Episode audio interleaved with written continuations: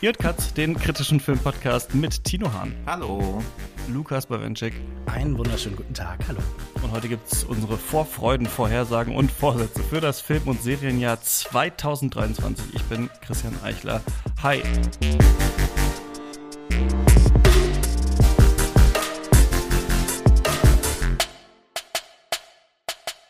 Schön, dass ihr beide da seid, diese recht junge Tradition mit mir fortzuführen. Wir haben das ja im letzten Jahr schon äh, zusammen gemacht und davor, glaube ich, mal im Mailberg, Lukas, oder so. Also mhm. jetzt das dritte Mal. Wir werden immer besser, es geht immer weiter. Äh, Tino, wie bist du ins Filmjahr 2023 präziser. gekommen? Ja, wir werden immer präziser.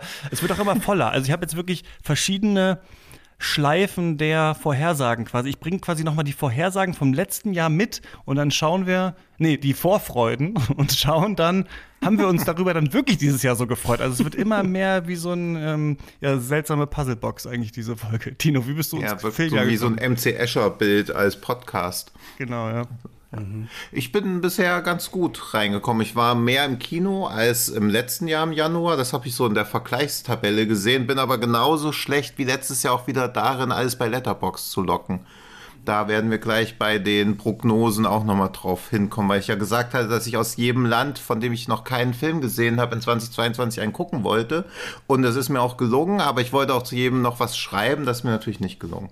Deswegen habe ich auch nichts gedockt. Also ich bin so semi-zufrieden mit meinem Vorsatz 2022. Und was ist die Vergle diese Vergleichstabelle? Wird die dir gereicht dann von deinen äh, vom Praktikanten Data jeden Morgen? Oder? Nee, das sehe ich am Kalender. Also ich trage jeden Aha. Kinotermin, also oder beziehungsweise trage ich es ein, damit ich es nicht vergessen. Dann musste ich einfach nur die Kalender abgleichen. Lukas, hast du dich gut erholt vom ja, ach. Film des Jahres Extravaganza?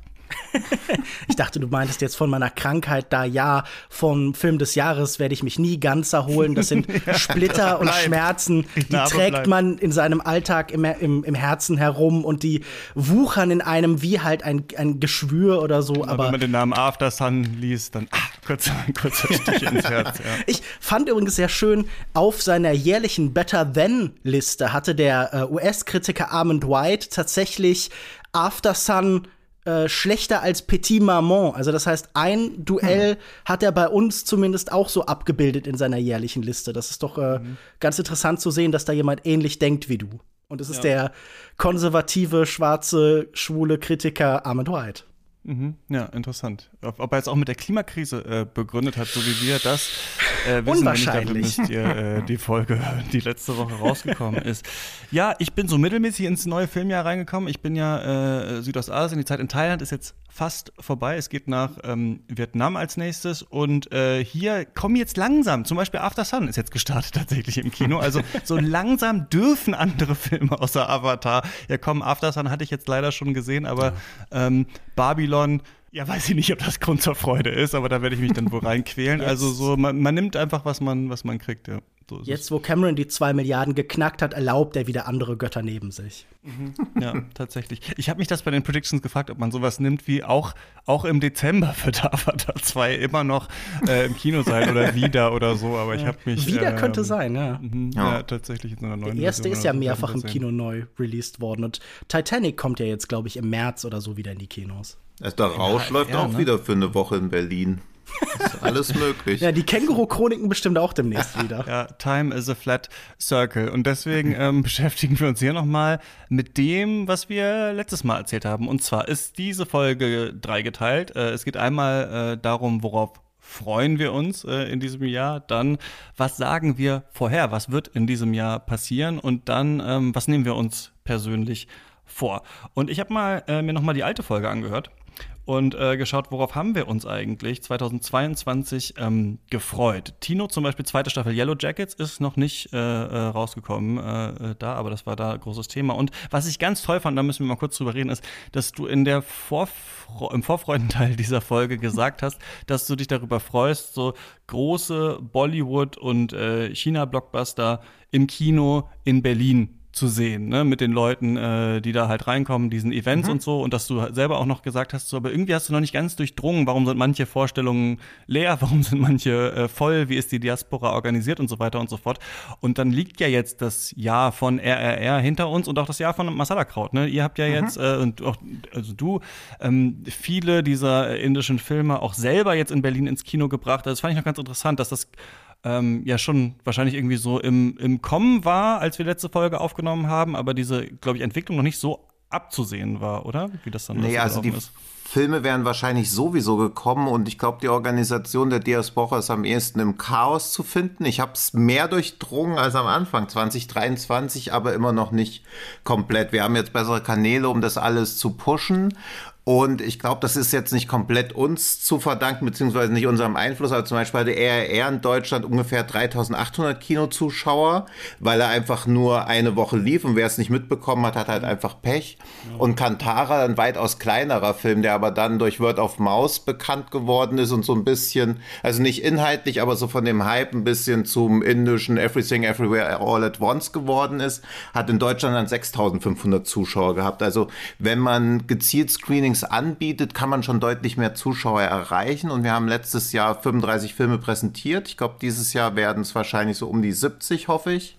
Und das ist auch wegen der Lauflänge der Filme schon gar nicht so vom Zeitaufwand und so zu unterschätzen dann. Ja, 70 Bollywood-Filme, das ist länger als das Jahr dauert, oder? Ja. Das in einem Bollywood-Film gerechnet gehen die Filme wahrscheinlich bis 2026 dann durch. Ja, gut. Aber Time is a Flat Circle, wie Christian schon festgestellt ja. hat, von daher geht das.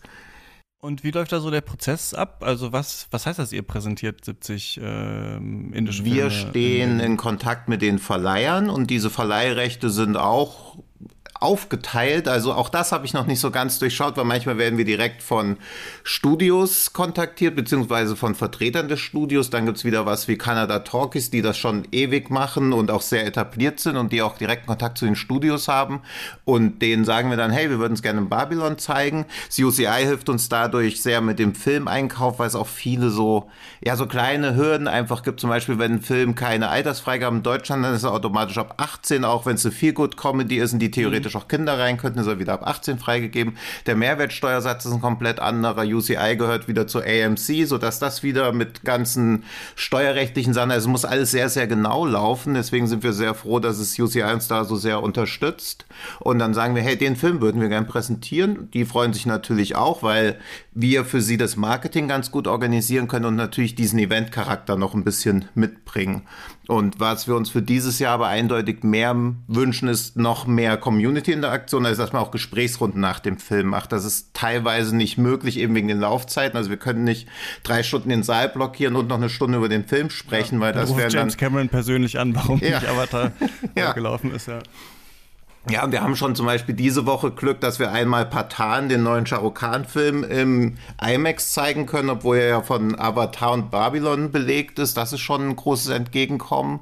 Und ist natürlich auch den Vorverkaufszahlen geschuldet. Also es, bei IMAX ist, glaube ich, seit zwei Wochen schon nahezu komplett ausverkauft. Also das Interesse ist da. Der startet in 97 Kinos jetzt. Und für 2023 würden wir auch gern wirklich nicht nur die Filme präsentieren, sondern auch uns um die Rechtebeschaffung kümmern.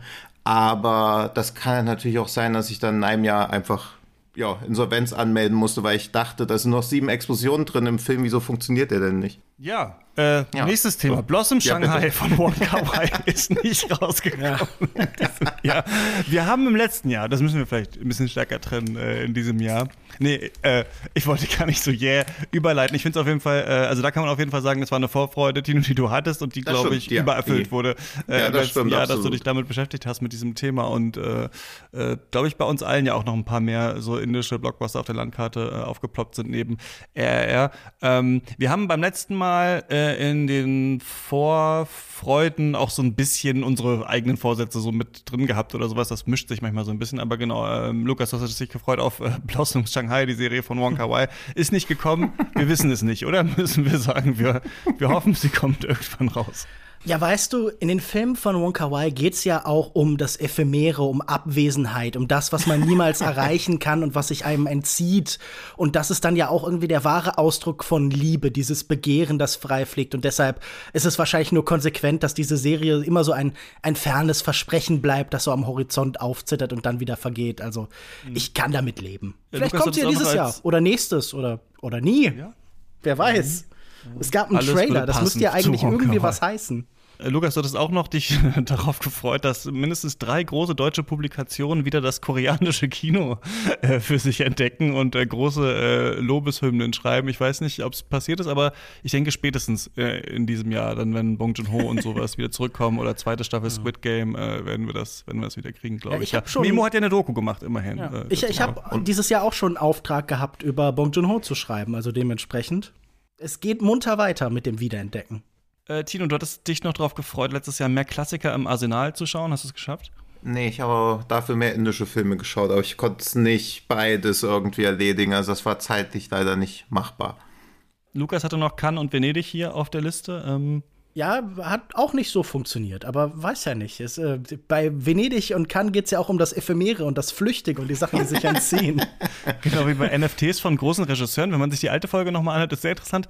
Es geht viel um NFTs. Also vor mhm. einem Jahr war das so der Treppenwitz. ja. Was jetzt, glaube ich, äh, KIs äh, äh, ja. sind, war auf jeden Fall mhm. vor einem Jahr NFT und war wahrscheinlich im Jahr davor war Blockchain äh, wahrscheinlich so die Sache. Also man sieht immer so ein bisschen, also es ist ganz interessant, zum Beispiel auch wenn wir die ähm, auch Predictions unserer Community und so uns anschauen, äh, war sehr viel James Bond im letzten Jahr. Also neuer Bond wird angekündigt, ähm, äh, so, weil wir da gerade natürlich No Time to Die hatten und das dann so ein bisschen quasi die, die, die eine Ära zu Ende gegangen ist. Also es ist ganz interessant immer, dass diese die Vorhersagen auch immer eigentlich ja so Rückschlüsse äh, drauf zulassen, was war gerade so ein bisschen der große äh, Treppenwitz. Und das mhm. waren auf jeden Fall Aber NFTs. Chris, und das waren in diesem Jahr nicht mehr so ganz stark, glaube ich. NFTs laufen super, oder? Ich habe da viel rein investiert und habe dann nicht mehr nachgeschaut. Da ist doch alles in Ordnung, oder? Ja, hast du noch deine Peter Bogdanovich und äh, was hatten wir noch alles für. Ja, David Cronenberg. Äh, Cronenberg, hatte stimmt, hatten ja. wir noch. Ja. Mhm. ja, ja. Das ist auch ein bisschen wie guter Wein. Ja. Da geht es auch um das Wein Ephemere. Ich habe gerade Megalopolis, ja. Äh, sonst noch sehr auf die Berlinale und Cannes gefreut. Cannes natürlich nicht hingefahren. Nach der Berlinale auch gedacht, ach nee, Filmfestivals äh, sind vielleicht nicht sowas für mich. Neues Genreformat habe ich mich drauf gefreut. Haben wir tatsächlich gemacht, muss ich sagen. Äh, und geht auch weiter. Also das war, glaube ich, äh, ganz gut. Und dann mehr Filme außerhalb von Cuts schauen. Naja, das ist bei mir auch nicht so richtig passiert. Das war du hattest so eine Liste, die du abarbeiten wolltest, oder? Genau, ja. Ich wollte richtig viele, äh, so 100 Filme äh, und vor allem nicht aus dem Westen und so schauen. Äh, ich habe aber gar keine Filme so, sonst noch so geschaut. äh, in meiner Freizeit. Worauf freut ihr euch denn 2023? Habt ihr mal so durch Listen geschaut? Wir müssen natürlich jetzt nicht alles abarbeiten, äh, was es gibt, aber ich war dann doch recht überrascht, als ich so geguckt habe, was alles so rauskommen soll. Da waren viele Sachen, von denen ich noch nie äh, gehört hatte und wo ich dachte, ach ja, der macht mal wieder einen Film oder der macht gleich zwei Filme oder so. Ähm, oder ah, die und die arbeiten zusammen. Äh, Gibt es so ein paar Sachen, bei denen ihr 2023 denkt, äh, das könnte vielleicht was werden?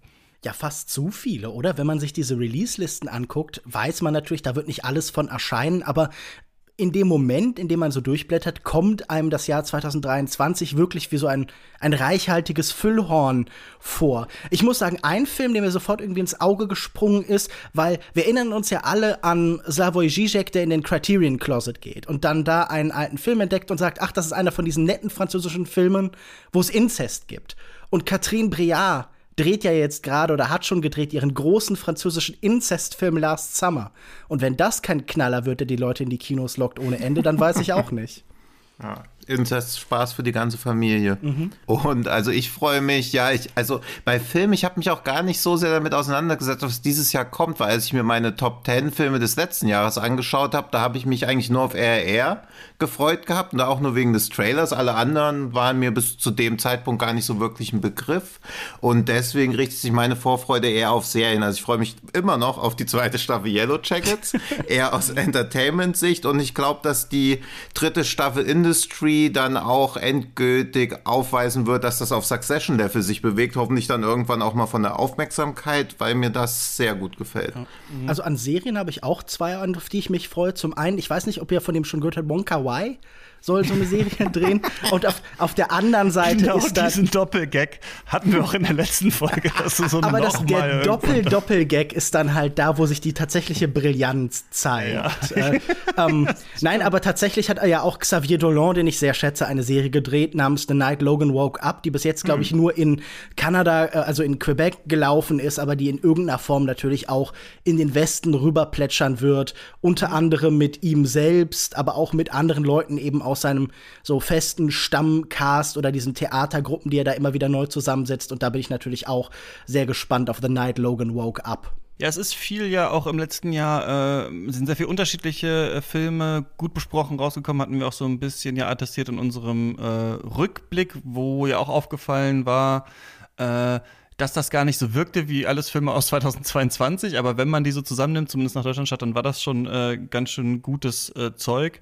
Ähm, und wenn man so durch diese Liste guckt, dann bin ich also interessiert an vielen von diesen Filmen. Viele auch große Regisseure, Regisseurinnen kommen zurück. Ich denke mal so, dass Blockbuster oder interessant oder Gesprächsstoff ähm, wird es auf jeden Fall geben bei äh, Barbie von Greta Gerwig. Ne? Das wird wahrscheinlich ein Riesenfilm äh, werden, wo dann wirklich auch wahrscheinlich so die Frage ist, wie äh, ist diese Katapultierung in den absoluten Mega-Mainstream dann bei den beiden, wo ja auch irgendwie, also weil Noah Baumbach ja auch daran mitgeschrieben hat, so wie wird das? Wird das vielleicht einer der erfolgreichsten Filme des Jahres oder so? Ne? Kann man irgendwie noch gar nicht so genau sehen, was es für ein Projekt wird. Und der Super Mario-Film und Oppenheimer, das sind so die drei, die ich so sehe, also die, die uns wahrscheinlich irgendwie ähm, da so beschäftigen werden, die wahrscheinlich für so viel Gesprächsstoff suchen werden. Ja. Alles drei auch keine Marvel-Filme. Also ich glaube, dass so ein bisschen dieser, die sind natürlich noch mega erfolgreich, ne, die Marvel-Filme, aber wenn ich jetzt so sehe, dass sowas kommt wie The Marvels oder so, wo dann Captain Marvel trifft auf Miss Marvel, glaube ich, aus dieser Serie und so. Also so Figuren, die man halt versucht hatte zu etablieren als neue Avengers, die vielleicht nicht so ganz ziehen. Jetzt der dritte Ant-Man-Film und so. Also man hat ein bisschen das Gefühl, dass, also MCU wird sich auf jeden Fall fangen, dafür sind die Charaktere halt viel zu groß. Aber ich denke mal, dass es auch in diesem Jahr wieder so sein könnte, dass wir ein paar andere Franchise-Filme haben, die das eventuell ähm, äh, überstrahlen werden. Ja. Ich glaube, der große Diskursfilm wird doch wahrscheinlich Killers of the Flower Moon, der neue Martin Scorsese-Film sein. Also, wenn irgendjemand in den letzten drei Jahren durchgängig und immer wieder Schlagzeilen geliefert hat, wo sich dann Fans und Anti-Fans gegenseitig beschimpfen konnten, dann war das doch sicher Scorsese. Also sonst haben wir ja öfter jetzt diese großen, klassischen, monolithischen äh, sagen wir so, Auteurfilmemacher, an denen sich halt so ein Teil der gegenwärtigen Filmkultur sehr stark reiben kann. Also sicher auch so ein Nolan oder so, aber ich glaube, in diesem Jahr wird das, wenn das in diesem Jahr rauskommt, Martin Scorsese sein. Also ich glaube, Barbie wird den schlagen im Diskurs. Also ich glaube, das ist ja, muss ja die Frage sein nach Kapitalismus, Feminismus, warum gibt man sich dafür her? Wie kann das, kann das funktionieren, kann es nicht funktionieren? Wird das einfach so wie der Lego-Film, dass man einfach sagt, so einfach filmisch ist es einfach sehr gut gemacht und sehr gut geschrieben oder was kommt da noch? Es muss ja irgendwie noch was dahinter sein, vielleicht, oder vielleicht auch nicht. Und ich glaube halt, schon, dass das so das auch wenn wir bei Avatar gesehen haben, die Memes machen nicht unbedingt den Erfolg, aber ich glaube, das wird schon das Meme-Feuerwerk wahrscheinlich Ja, ich werden. glaube auch, dass Barbie mehr Diskurs auslösen wird, schon allein wegen der Zielgruppenausrichtung. Also da wird es auf Reddit und 4chan schon wieder gut abgehen wahrscheinlich. Ich hatte ja nur gedacht, so im, sagen wir, im ernsthaftigen Segment wird es wahrscheinlich Ah, ja, okay. viel Reibung geben um Darstellung von Indigenen und äh, Native Americans. Und äh, jetzt wurde da schon mit entsprechenden Völkern gesprochen, damit die irgendwie Teil davon werden können und sich in den Prozess einschreiben. Und ich hatte das Gefühl, das ist irgendwie so eine, eine Reibungsfläche, die in den letzten Jahren gern genutzt worden ist und die auch wieder hier viel anbietet. Und ohnehin, wenn man heute ein Western oder irgendwie so ein, äh, ein bisschen in die Vergangenheit greifendes Genre inszeniert, ist da sofort viel Möglichkeit. Aber ich glaube, ja, also Barbie hat schon mit dem Trailer so viel Kampf und so viel Begeisterung und so viel Ablehnung ausgelöst, das äh, wird wahrscheinlich schwer zu übertreffen sein. Mal sehen. Und zwei so Marken, die, also das finde ich noch interessant, gigantische Marken sind, die fast jede Person auf der Welt wahrscheinlich kennt. Barbie und Super Mario, so, die aber im Kino ja nicht so richtig groß sind. Also klar gibt es natürlich viele Barbie-Filme und sowas, aber so auf dieser Blockbuster-Film für alle Ebene wahrscheinlich nicht so. Also das ist noch ganz interessant, glaube ich. Äh, wir sehen ja gerade eh auch mit The Last of Us, das habe ich noch nicht äh, gesehen, aber ähm, dass die Videospielfirmen natürlich immer mehr pushen jetzt Richtung Hollywood, weil da natürlich immer noch auch fürs Kino unverbrauchte, in Anführungsstrichen, Marken sind, die trotzdem alle kennen und so. Also das wird, glaube ich, auch interessant so zu sehen sein, Als- ähm, wie erfolgreich diese Filme werden, ja. Als Frage für die Generation Super Nintendo und Sega da draußen, wer wird denn wohl erfolgreicher sein? Wird Super Mario Sonic übertreffen? Ja. Ja, klar. Ja. Gehe ich auch stark von Ich aus. sag ja nur, Sonic hat ja schon nun ganz gut vorgelegt. Das waren jetzt nun keine erfolglosen Filme. Mega erfolgreich, aber Nintendo hat keinen so einen Film überhaupt, also seit diesem damals, ne? Deswegen, äh, ich bin mal, ich bin mal äh, äh, sehr gespannt, ja, aber werden wir dann sehen. Was sagt ihr zu, äh, was ich noch ganz interessant finde, ähm, Netflix hat diesen Trailer jetzt rausgehauen, wann kommt welcher Film und so und was wir ja so ein bisschen als Trend vielleicht beobachten können bei Netflix ist der große Weihnachtsfilm. Also das war äh, dieses Jahr Glass Onion, der tatsächlich ja dann auch viel durch Social Media und so gegangen ist, noch viel mehr als Knives Out. Das war im Jahr davor Don't Look Up der ja auch riesiger äh, so Diskursstoff eigentlich dann war, obwohl er ja vorher im Kino fast gar nicht äh, gesehen wurde. In diesem Jahr nun ist das Rebel Moon von Zack Snyder.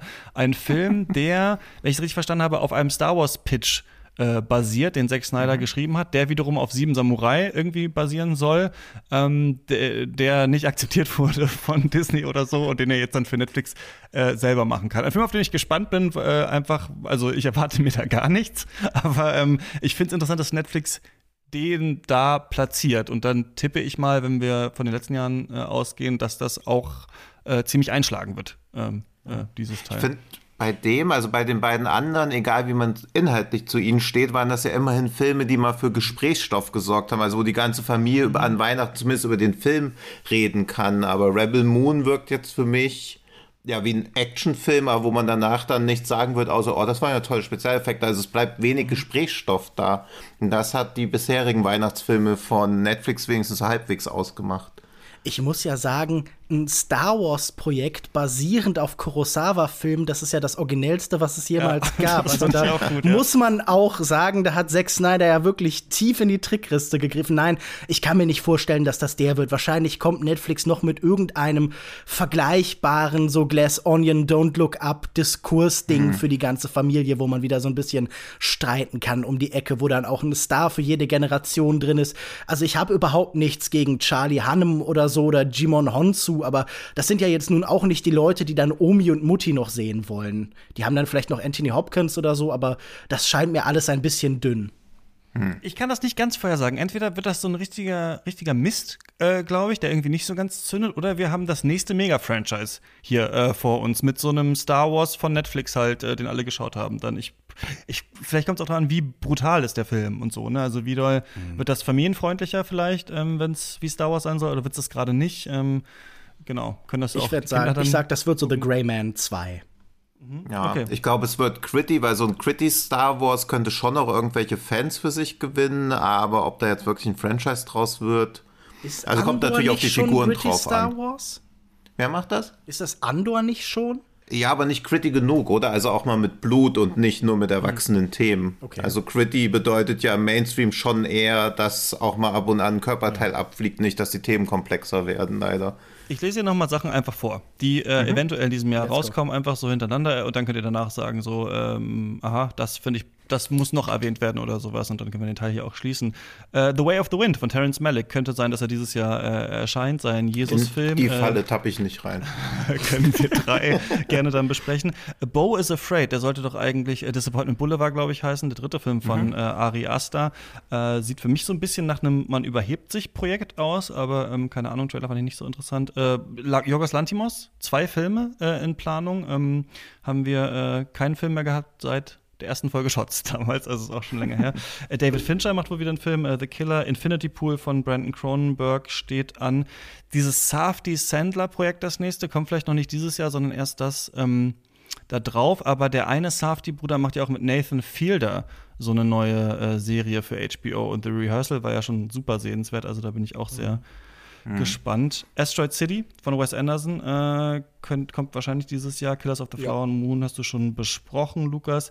Dieser, ähm, der lief schon irgendwie, dieser De Humani Corporis Fabrica ähm, aus der Innenansicht des Körpers. Äh, Sensory Lab, da, genau, ja. der ist schon irgendwie so im Umlauf, aber genau, kommt da vielleicht. Das ist ja aber auch raus. nichts, was irgendwie einen großen Kinostart noch bekommt, oder? Das bleibt halt bei Festivals Das- ja, und das- entsprechenden Kinos halt. Ja.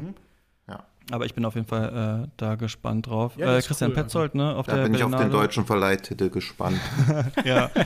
Ridley Scott macht Petzold? sein. Ähm, Nee, bei De Humani, weiß, irgendwas weiß, so, das weiß. geht unter die Haut oder so. Jetzt, jetzt spratzelt's, ja. Ja. Ridley Scott macht seinen Napoleon-Film mit äh, Joaquin äh, Phoenix und ähm, weiß ich nicht, da haut er auch einfach die Projekte hintereinander raus. Also ich bin äh, gespannt hier. Luca Guadagnino macht so ein äh, mh, Luca Guadagnino macht so ein äh, Guadagnino macht so ein äh, so ein Tennis äh, Liebesfilm jetzt noch mal mit äh, Zendaya Challengers irgendwie auch gar nichts davon äh, gehört. Sofia Coppola wieder für Apple äh, macht sie was und zwar Priscilla, also diesmal ähm, ne Elvis die Elvis Geschichte noch mal von der anderen Seite irgendwie erzählt. Äh, Master Garden hattest du schon angesprochen, Lukas, in unserer Film des Jahres Folge von Paul Schrader steht wahrscheinlich an. Lynn Ramsey kommt zurück mit Jennifer Lawrence ähm, zusammen. Die My Love fand ich auch irgendwie ganz interessant. Also, und äh, Joshua Oppenheimer ist auch ne, im Act of Killing und so, äh, mit The End, mhm. mit so einem Musical-Ding, wo Tilda Swinton und sowas mitspielt. Also, ja, fand ich auch ziemlich spannend. Ja, ich, ich finde, es sind noch irrsinnig viele interessante Filme. Also, der neue Bertrand Bonello mit Lea Seydoux und George McKay klingt hervorragend. The Beast das wird wahrscheinlich so ein bisschen was so High-Life-mäßiges sein, wenn Leute da Lust drauf haben. Ich persönlich freue mich neu sehr und sehr auf den neuen äh, Kirill Serebrennikov, äh, Limon of the Ballad of Eddie. Und äh, vor allen Dingen äh, Alice Rohrwacher hat so ein Tryptychon, mit dem Happy as Lazaro zum Beispiel drin ist, zu Ende geführt jetzt. Äh, und der Film heißt La Chimera. Mhm. Und es geht irgendwie um Grabräuber. Und das klang vollkommen mhm. irre für mich. Und mhm. äh, was auch für mich wie so ein so ein kontroversen, Leute schreiben wütende Essays-Film klingt, ist äh, Zone of Interest, der neue Jonathan Glazer-Film über Auschwitz. Ah ja. Hm, okay. Und also ich glaube, am meisten freue ich mich natürlich auf How Do You Live von Hayao Miyazaki. Also wenn der tatsächlich in ah, Cannes ja, laufen sollte, dann wäre das ja schon sehr bemerkenswert. Mhm. Ja, ja. Da müssen wir doch hin. Ja, dann also, fahre ich äh, persönlich äh, dahin, nur aus. für den Film. Im Boot. Steve McQueen, Blitz habe ich noch aufgeschrieben. Äh, Francis Ford Coppola, der neue, kommt wahrscheinlich nicht raus. Ne? Und dann haben wir so Blockbuster-mäßig natürlich noch Aquaman 2. Ich sag mal, ich bin müde interessiert. Ich fand den ersten schon, ging schon äh, stärker als andere westliche Filme, so in Richtung ja. indisches Blockbuster-Kino, finde ich. Ja, also ich fand Aquaman bestes Superheldenfilm der letzten Jahre. Also ich meine, die Krake, die Trommeln spielt, hat schon was, da kann man nichts ja, sagen. war schon mega, ja. Ähm, neue Aki Korismeki soll noch kommen, Dead Leaves. Ah, ja, Neuer Ho Shao Xian schwebt schon länger in der Luft, äh, Shulan River. Und äh, es hieß ja lange, John Woo wäre eigentlich so krank, dass er nicht mehr drehen kann, aber Silent Night, dieses Projekt, das er schon länger so ein bisschen rumschweben hat, scheint auch noch irgendwie sich zu manifestieren. Also da kommt schon noch eine ganze Menge auf uns zu. Das, äh, das ist so. Äh, Dune 2 natürlich, ne? Unser aller äh, Lieblingsfilm. Nee, aber da bin ich natürlich ja. auch drauf gespannt. Indiana äh, Jones 5. Oh Gott. Dieser ja. Trailer sieht doch wirklich albtraumhaft ab, oder? Das ist doch wirklich ja. würdelos und traurig. Ja. Ich habe diese eine Szene, die aussieht, als ob sie in irgendeinem X-Fighter durchs Weltall fliegen, mehrmals angeschaut und ich glaube, es ist in einem U-Boot, aber ich habe sie immer noch nicht verstanden. Ja, aber, aber von den Blockbuster-Sachen freue ich mich ironiefrei echt nur auf Aquaman und Fast X. Alles andere sehe ich wieder so mit eher einem weinenden Auge. Mhm. Ich bin wieder ein bisschen im Tom Cruise Lager jetzt durch Maverick. Okay. Ich gucke mir das natürlich an, was sie da bei, was sie da bei Dead Reckoning, äh, was sie da machen. Dead Reckoning Part Teil 1. Der ja. beste Filmtitel ja. äh, auf jeden Fall. Aber sonst, ähm, ja, werden wir, glaube ich, werden wir dann, glaube ich, sehen, was noch so rauskommt. Wird Tom Cruise noch mehr in Richtung Dad Cinema gehen? Wird er noch mehr irgendwie so diese Zielgruppe von Top Gun Maverick abholen? Meinst du, das findet jetzt auch Einzug in Er hatte doch bei Collateral eigentlich schon so die grauen Haare, aber er ist dann wieder hm. jünger geworden, oder? Seitdem. so ist er wieder in die 30er zurück, ja. Das passiert, ja, das passiert. Inzwischen sieht sogar, ähm, oh, jetzt habe ich den Namen vergessen. Wie heißt der Typ, der die Spezialeffekte ihm da immer baut? Der sieht inzwischen schon älter aus als Tom Cruise. Der aus Shaun of the Dead. Simon Peck. Ja, genau. Ja, Simon Peck sieht ah, schon deutlich okay. älter aus jetzt als Tom Cruise. ja. ja. Vielleicht sind sie auch gleich alt, aber irgendwie erschien mir der immer deutlich jünger.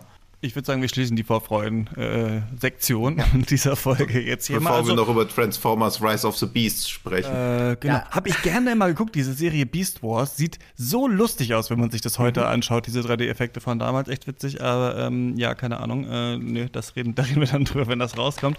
Wir haben Vorhersagen äh, gemacht in der letzten. Ähm, in der letzten äh, Folge, die so war wie diese hier jetzt. Und zwar zehn an der Zahl, um zu schauen, wer hat äh, das bessere dritte Auge für das Filmjahr 2022.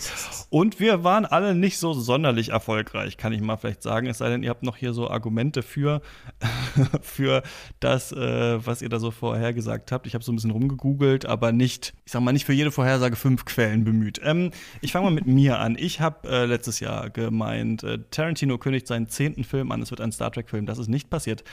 Thor, Love and Thunder wird der weltweit finanziell erfolgreichste Film des Jahres. Nein, das ist auch nicht passiert. Ich dachte damals noch, das ist die bekannteste vielleicht MCU-Figur und was außer MCU soll es denn sein? Ja, dann sind äh, die Fliegenfische und die ähm, Fighter Jets äh, daran vorbeigeflogen. Apple kauft A24. Das war bei uns auch noch so eine äh, Frage. Das hatte Lukas auch und Tino dann. Apple kauft nichts und damit mhm. deine richtige Prediction nämlich. Äh, ich habe noch gesagt, Tom Holland wird die Oscars moderieren. Es wird zum ersten Mal eine musikalische, zum ersten Mal seit langem eine musikalische Opening Number geben. Andrew Garfield und Tobey Maguire sind zu sehen. Das war nicht so.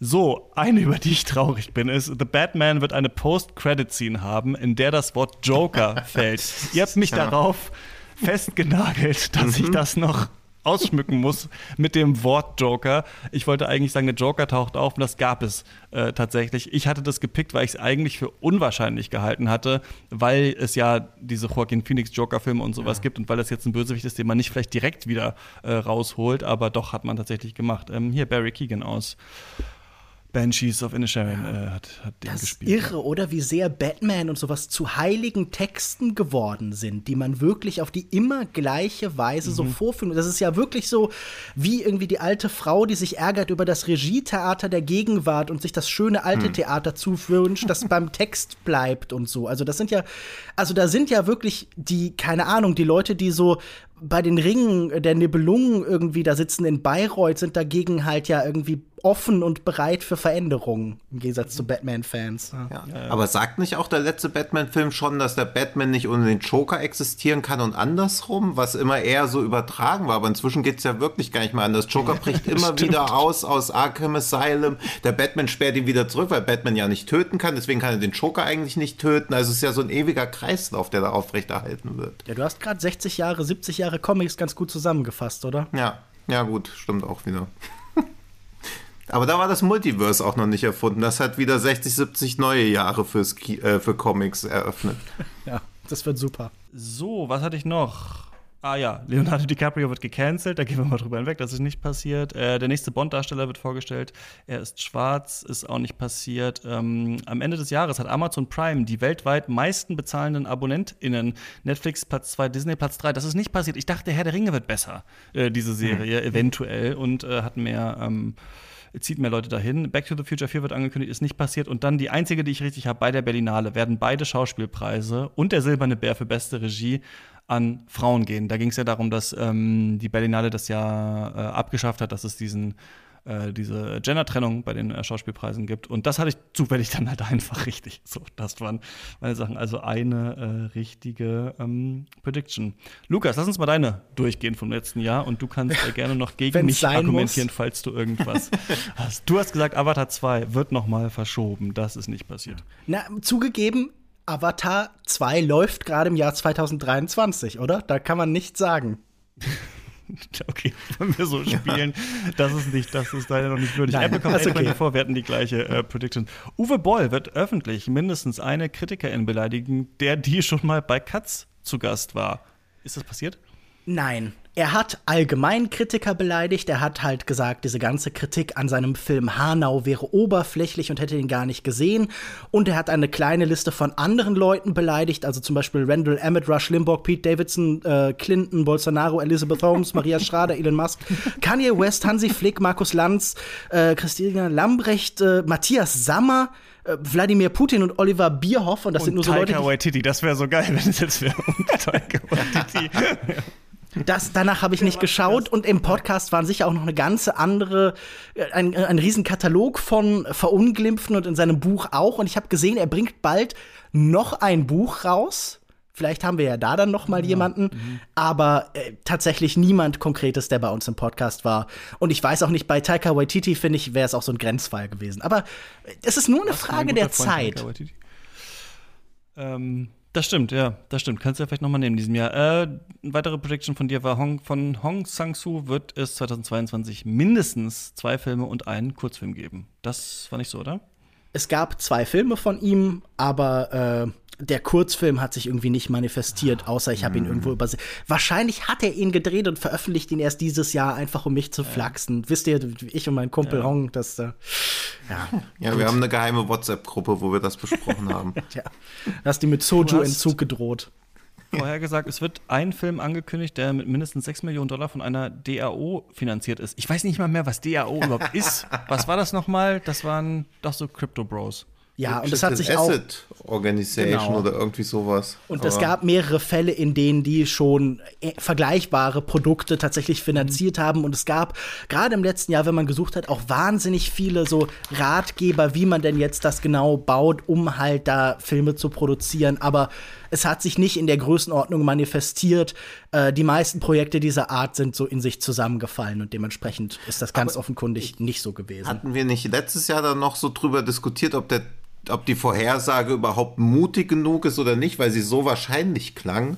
Ja, aber ich eh meine, ja. ja, das ist halt, was ein Jahr in diesem Tech-Bereich für einen Unterschied macht, ist schon bemerkenswert, ja.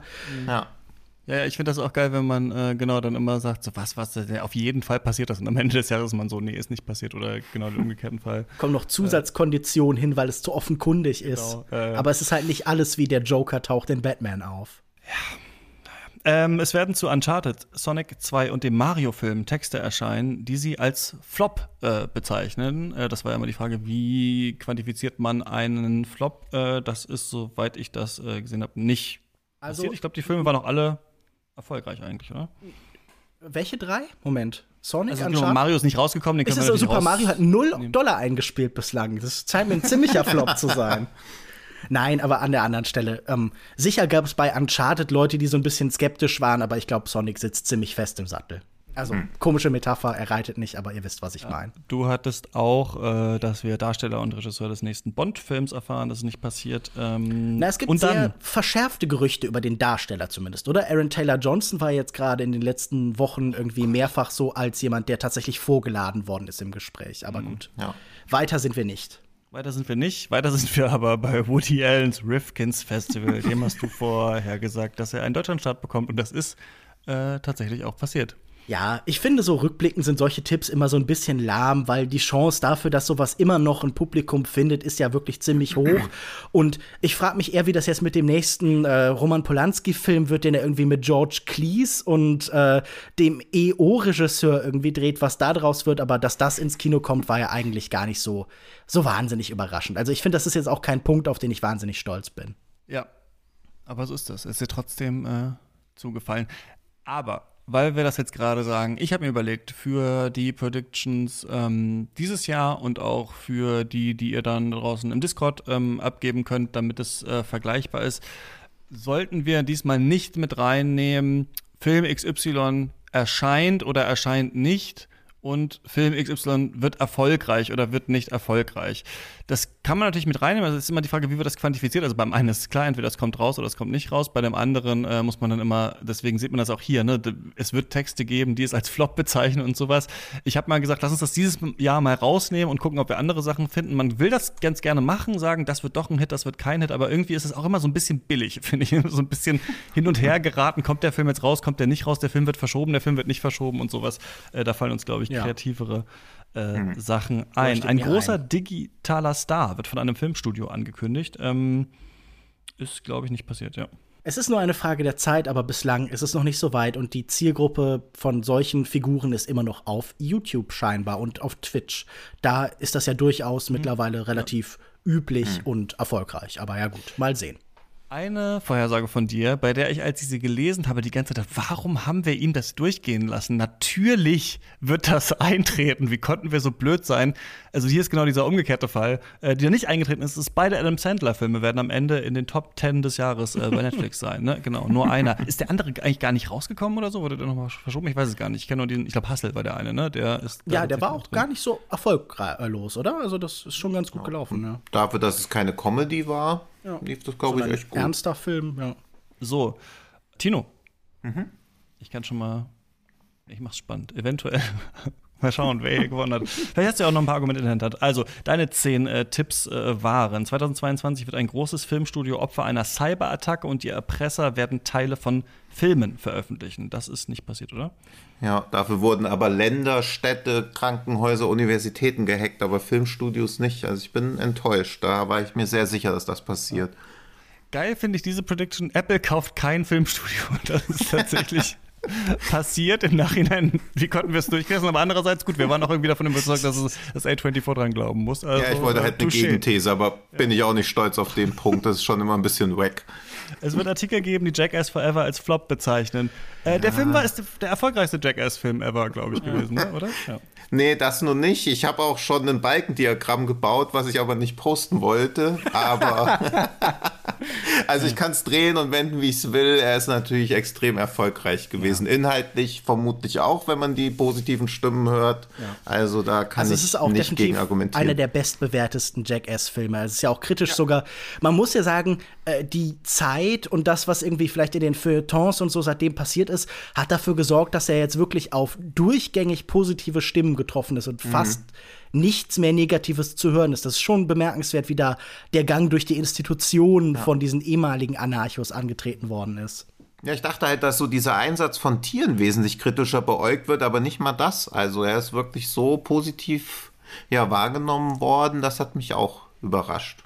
Ja, es gab ein paar Stimmen, die gesagt haben, man war jetzt nun wirklich sehr spät dran, damit Frauen in das ganze Universum zu integrieren als, als Akteure, aber ansonsten. Ja, es kann nicht alles bei AA vorbildlich sein für andere Filme. Was wir, glaube ich, auch noch hier sehen an dieser Prediction, und ich könnte mir vorstellen, dass wir dieses Jahr keine Corona-Predictions mehr haben, ist, ähm, es gibt die dritte beknackte Querdenker-Corona-Aktion von deutschen Medienschaffenden. Wir werden jemanden canceln müssen, der die uns sehr am Herzen liegt. Ich glaube, die haben sie sich gespart, diese Aktion, oder? Ja.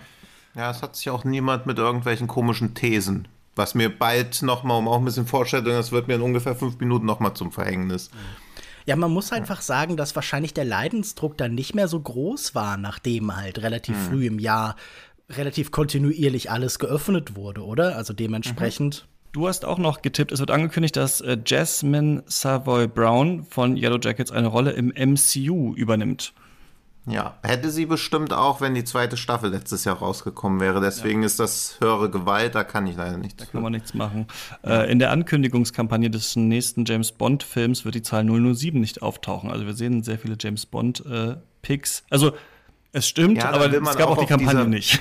Da will man auf dieser Welle mitreiten. Ich habe null Ahnung von James Bond, aber das hält dann ja bei so Predictions auch nie davon ab, irgendwas zu sagen. Und dann äh, Roku oder eine ähnliche Firma wird ein Filmstudio kaufen. Ist, glaube ich, nicht passiert. Nee, ist nicht passiert. Obwohl ihr mir sogar oder eine ähnliche Firma habt durchgehen lassen. Also auch. eine gute Frage ist eigentlich, was ist eine ähnliche Firma wie Roku? Also, ja, ja, auch sowas wie Apple oder so oder alle, die halt Geräte herstellen. ja, irgendwer so. Miele. Ja. Es wird angekündigt, dass HBO Max vor 2026 in Deutschland starten wird. Das ist nicht passiert. Jetzt haben wir Wow, glaube ich, bekommen, ne? Das so war ja. das irgendwie. Ja. Mhm. Wow. Ja. Und Kida Ramadan hat einen öffentlichen Meltdown und schießt in einer Insta-Story gegen alle, die ihn als Regisseur kritisieren. Ich habe mich ja in diesen Podcast reingehört von Friedrich mhm. Lau und Kida Ramadan ja. und es ist wirklich wahnsinnig schlecht gewesen und hat dann auch aufgehört, so nach sieben Folgen oder so. Studio Bummens ja, ja glaube ich, produziert. Also, also, ja. Aber stattdessen hat heute die ARD mitgeteilt, dass seine neue Serie, die ja primär für die Mediathek produziert wurde, irgendwie drei Millionen Abrufe in fünf Tagen hatte. Also er ist als Regisseur gefragter denn je. Ja. Und dann äh, hast du noch gesagt, 2022 ist kein Originalstoff aus Hollywood in den zehn erfolgreichsten Filmen weltweit, aber drei aus China. Die chinesischen ja, Filme ein bisschen geschwächelt. Ja, das war ein bisschen Corona verschuldet. Also zwei mhm. originale Stoffe sind drin, außer man bezieht sämtliche Kriege, die China geführt hat, als Franchise. Dann ist es nur einer. Aber wenn man Top Gun Maverick nicht als Origin-Stoff sieht, wäre es fast hingehauen. Mhm. Also hat nur ein Film leider gefehlt. Und es sah bis Mitte des Jahres, bevor Top Gun kam, noch echt gut aus, weil waren es noch vier insgesamt. Das heißt, du hast auch nur einen. Das heißt, wir können ja. alle sagen, wir haben sehr gut alle getippt, äh, sind ja. ganz knapp gleich aufgewesen, oder? Das hat super funktioniert. Die Realität nimmt halt keine Rücksicht auf Visionäre. Was willst du machen? So hätte ich Äh, das so auch ist es. beschrieben, ja. Lasst doch mal durch unsere Tipps von diesem Mhm. Jahr gehen. Ähm, wir lesen sie vor. Wir überlegen, ob wir es äh, gelten lassen oder nicht. Möchte jemand anfangen und mal seine Tipps äh, runterrattern? Machen wir hintereinander und nicht abwechselnd? Können weil ich muss abwechselnd immer, machen. Ja, weil ich habe noch welche, besser. wenn ich welche bei euch nämlich vermute, die mit hoher Wahrscheinlichkeit gewinnen werden, muss ich auch noch ein paar meiner. Dann machen wir es Tipps gerne reinpacken. Reihe um. Äh, dann fange ich mal an. Der Super Mario Film wird einen Gentle Minions ähnlichen Hype auslösen, bei dem Menschen mit angeklebten Schnurrbärten ins Kino gehen. Sag In ich Deutschland nur, immer heikel, aber ja. Und ich sag, es ist, wird, also das ist, ist aber nicht in der Prediction mit drin, dass das der erfolgreichste Film des Jahres wird. Finanziell erfolgreichste weltweit. Insgesamt. Okay. Ja. Aber äh, das nehmen wir ja nicht rein dieses Nee. Jahr. Deswegen äh, ist es nur mit, mit Würde ich auch gesagt. challengen, aber Gut. Ja, gute Was Prediction. Ist, in welcher Reihenfolge gehen, wir gehen ich, Lukas, Tino. Okay, Lukas, was ist deine erste?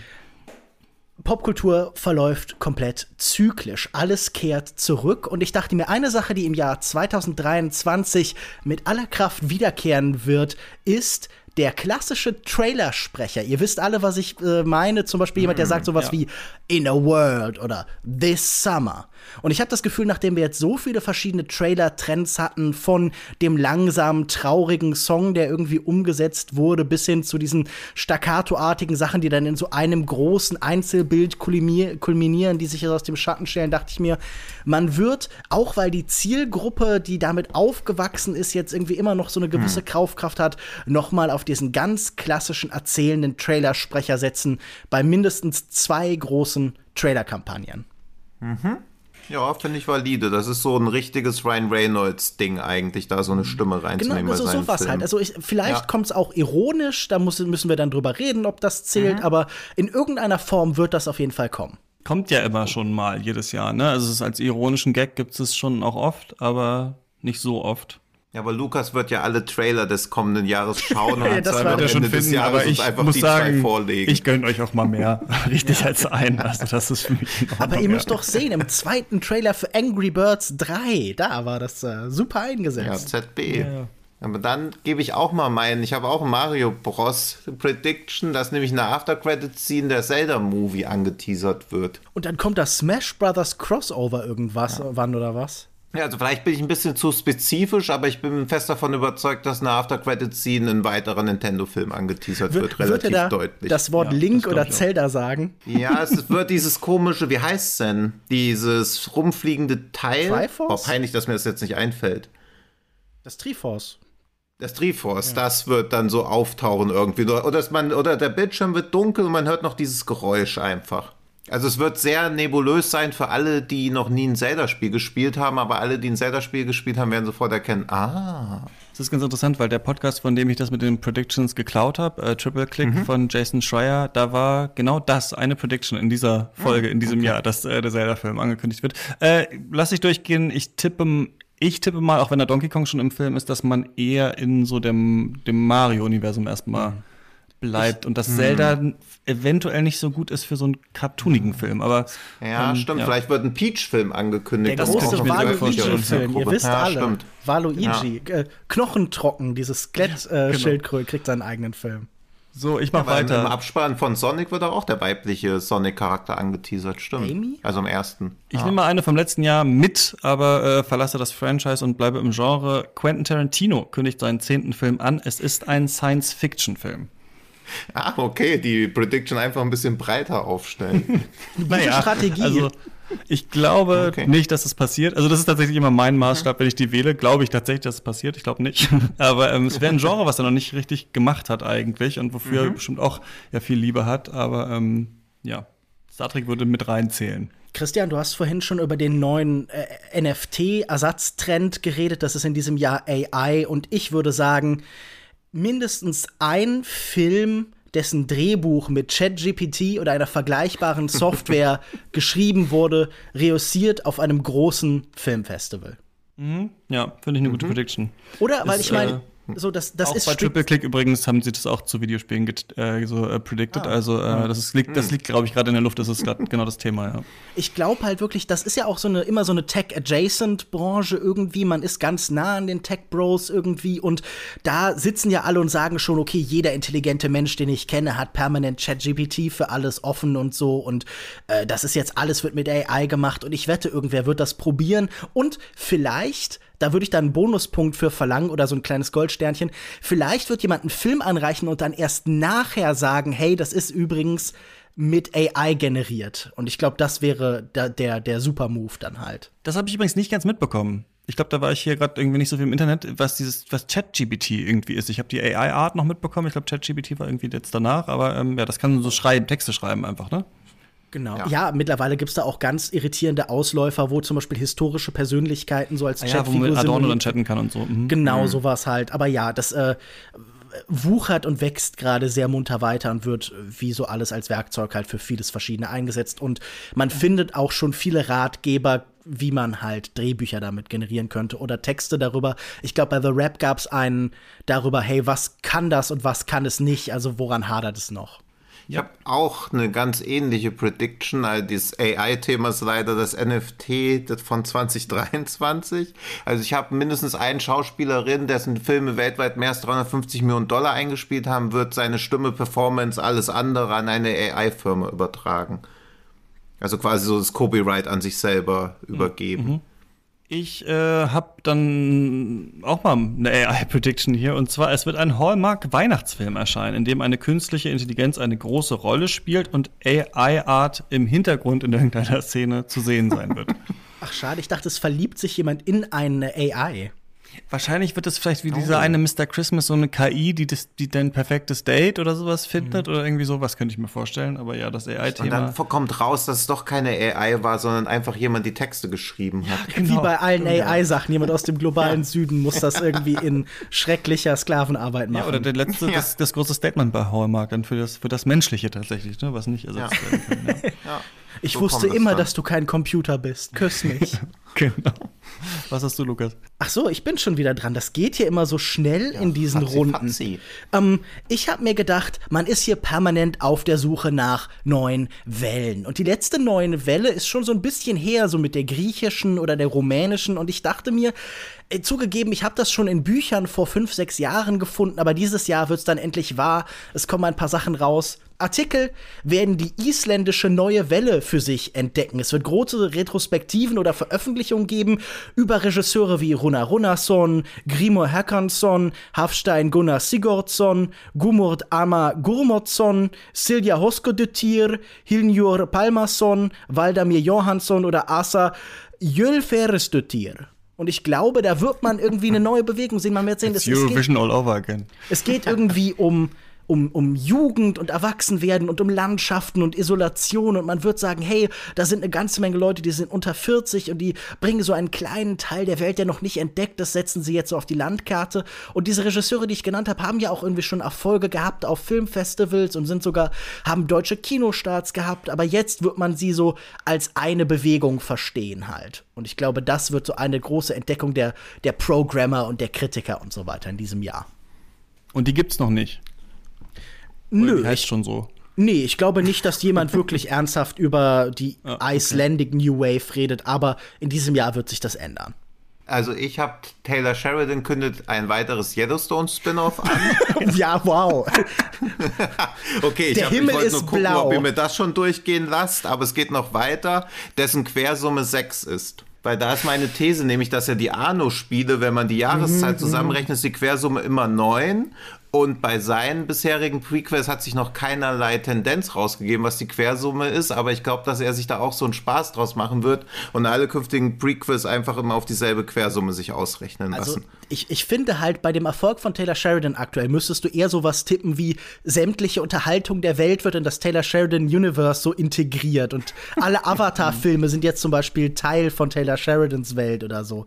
Ich weiß nicht. Das ist Irgendwann also gibt's nur noch Avatar und Yellowstone. Ach, ist doch gut mit Nicht mal Quersumme mit der 6. Quersumme, Komm. die Chance steht 1 zu 10. Also, ja, ich kann euch von aber auch mir noch aus. andere Sachen. Doch, doch, komm. ich kann doch was anderes. Was meinst du, Christian? Ich find's gut. Ja, okay, dann auf geht's. Okay. Killers of the Flower Moon wird in Cannes eine Standing Ovation von über 15 Minuten erhalten. da will ich Beweisvideos Ich fand sehen. einfach lustig, ich habe natürlich, was passiert so im Film, ja, und ich finde einfach witzig, so Predictions zu haben, wo man dann einfach bescheuerte Sachen nachprüfen muss. Und die Standing Ovations in Cannes, also über 15 Minuten gab es nur drei Filme, glaube ich, jemals oder sowas. Das sind auf jeden Fall so die längsten. Also Pan's Labyrinth hatte 22 und irgendwie Matt von Matthew McConaughey hatte 16. Sonst ist 15 eigentlich wirklich so die Länge. So lang klatscht man eigentlich nicht. Aber ich denke, DiCaprio Außer- und Scorsese schaffen es über die 15 Minuten. Na, ich meine, einer der berühmten Megalangen war doch Fahrenheit 9-11, der damals dann auch gewonnen hat. Ich glaube, es muss Genau, was ist, Politisches glaub ich, passieren. Also da muss er 20 sich, so, ja. ja, da muss er sich schon irgendwie heroisch gegen irgendwas einsetzen. Ich glaube einfach für Scorsese allein, nee, ich glaube nicht. Doch, das kannst du gern tippen. Na doch, Vertreter von jedem indigenen Volk sind vor Ort und werden noch einzeln beklatscht. Hm. Das kann ich mir schon vorstellen. Das kriegt man vielleicht auch auf eine halbe Stunde dann gedehnt. Na, ich denke halt, wenn The Paperboy 15 Minuten schafft von Lee Daniels, der Film Ja. mit, dem, mit dieser komischen Quallenpinkel-Szene, die alle im Kopf sicher noch haben, von Nicole Kidman und Zac Efron. Deswegen über 15. Es muss 15 reichen nicht. Wenn- wenn er auch eine Quallenpinkel-Szene hat, dann, dann auf jeden Fall über 15. Okay, ich höre keine, keine lauten Proteste, dann ist jetzt Lukas dran. Eine Figur, die in diesem Jahr für viel Aufsehen gesorgt hat, ist Kanye West. Und ich glaube, so langsam braucht dieses Ego die große Leinwand. Und es gibt da ja auch ein Produktionsstudio, das sich für entsprechend konservativ interessierte Menschen einsetzt. The Daily Wire, der zum Beispiel den neuen Gina Carano oder diesen Amoklauf-Film produziert hat. Und ich glaube, Kanye West wird einen Film für The Daily Wire drehen. Einen Film, der von The Daily Wire produziert wird. Ja, das ist leider erschreckend realistisch. Also ich meine, das, das könnte doch sein, oder? Kanye, der sich endlich da irgendwie den Leuten da draußen die Augen öffnen will und es geht dann um all seine großen Themen und ich weiß nicht. Ich habe immer schon auf den Kinofilm ihm gewartet. Die Doku kann nie im Leben genug sein. Da war er auch unzufrieden mit. Er möchte die völlige Kontrolle und das hat er nur bei den Leuten, denen er auch trauen kann, also Ben Shapiro. Ja, und genug Geld fürs Budget bringt er ja auch noch Eben, mit. da muss er ja auch, Ja, krass. das müsste doch klappen.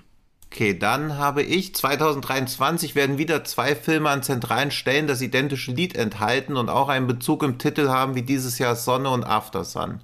Okay, das finde ich gut. Ja, also die Titel müssen auch einen Bezug aufeinander haben. Ja, genau, Losing My Religion ne, waren in beiden, waren in beiden Filmen vertreten. Und den Bezug werde ich dann hinkonstruieren, zur Not, so, falls das irgendwie überhaupt mit den Liedern hinkommt. Ich meine, das ist natürlich eine Kategorie, die oder eine, eine Idee, die viel Freiraum offen lässt, aber ich bin mal gespannt, wie es denn wird. Alle Und drei. sowas wie Requiem oder so, also oder irgendwie Samuel Barber ist außen vor, das sage ich. Ja, wenn es jetzt die Carmina Burana ist oder so, vielleicht Ja. nicht. Oder Ka Kanon in D oder so. Ja. Ähm, ich habe als nächstes alle drei Berliner Schule-Filme, also Musik von Angela Schanelek, Roter Himmel von Christian Petzold und Bis ans Ende der Nacht von Christoph Hochhäusler, werden auf der Berlinale mit einem Bären ausgezeichnet. Alle drei. Na gut, da bin ich mal gespannt. Never gonna happen, aber. Es wäre beeindruckend. Da, dann würden Leute wieder irgendwie die Rückkehr der Berliner Schule und Genau. sowas schreiben. Und wenn das ja. passiert, aber das kommt nicht in die Prediction mit rein, dann würden, wird irgendwer so IndieWire oder so Berlin is back äh, Titel. David Ehrlich oder Eric Cohn Ja, oder so schreiben genau, das, ja. ja. Gut, ich prophezeie auch ein Comeback und ich glaube eins, das sich jetzt gerade auch schon ankündigt. Der durchschlagende Erfolg von Avatar 2 sorgt für ein Comeback von 3D-Vorführungen. Die Anzahl der 3D-Vorführungen in Deutschland wird wieder um 10% steigen. Auch Filme, die man nicht sonst in 3D gesehen hätte, werden wieder in 3D aufgeführt. Man wird ja auch, man hat ja auch ein prestigeträchtiges 3D-Festival jetzt in Mannheim, habe ich gehört. All das sagt mir die Großwetterlage, hat Bock da drauf. Es ist alt genug, dass die Leute, die genervt waren, schon wieder vergessen haben, wovon sie genau genervt waren und haben irgendwie gerade Avatar gesehen. Und deshalb wird da so ein kleines Comeback stattfinden. Da schließe ich mich gleich mit meiner Prediction Ja, an, dass alle Berliner ja. Schule-Filme in 3D laufen werden bei der Berlinale.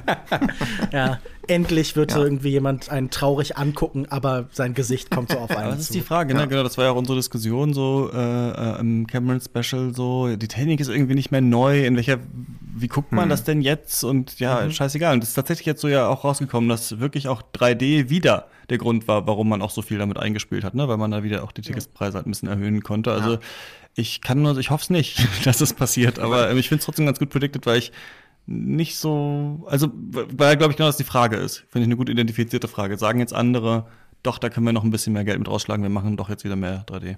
Ich glaube, man guckt schon auf den erfolgreichsten Film des Jahres und auf den aktuell was sechst erfolgreichsten Film aller Zeiten.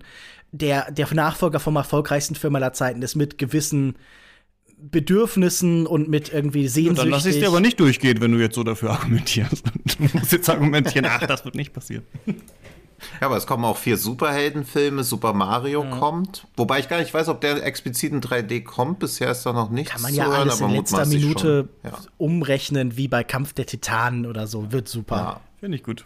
Dann kommt meine nächste Prediction. Mubi Go wird Ende 2023 in weniger als fünf deutschen Städten verfügbar sein. Ich weiß gar nicht genau, was das ist. Was ist das? Also Mubi hat ja angekündigt, dass du, wenn du ein Mubi-Abo hast, kannst du mit Mubi Go einmal pro Woche einen Kinofilm kostenlos sehen.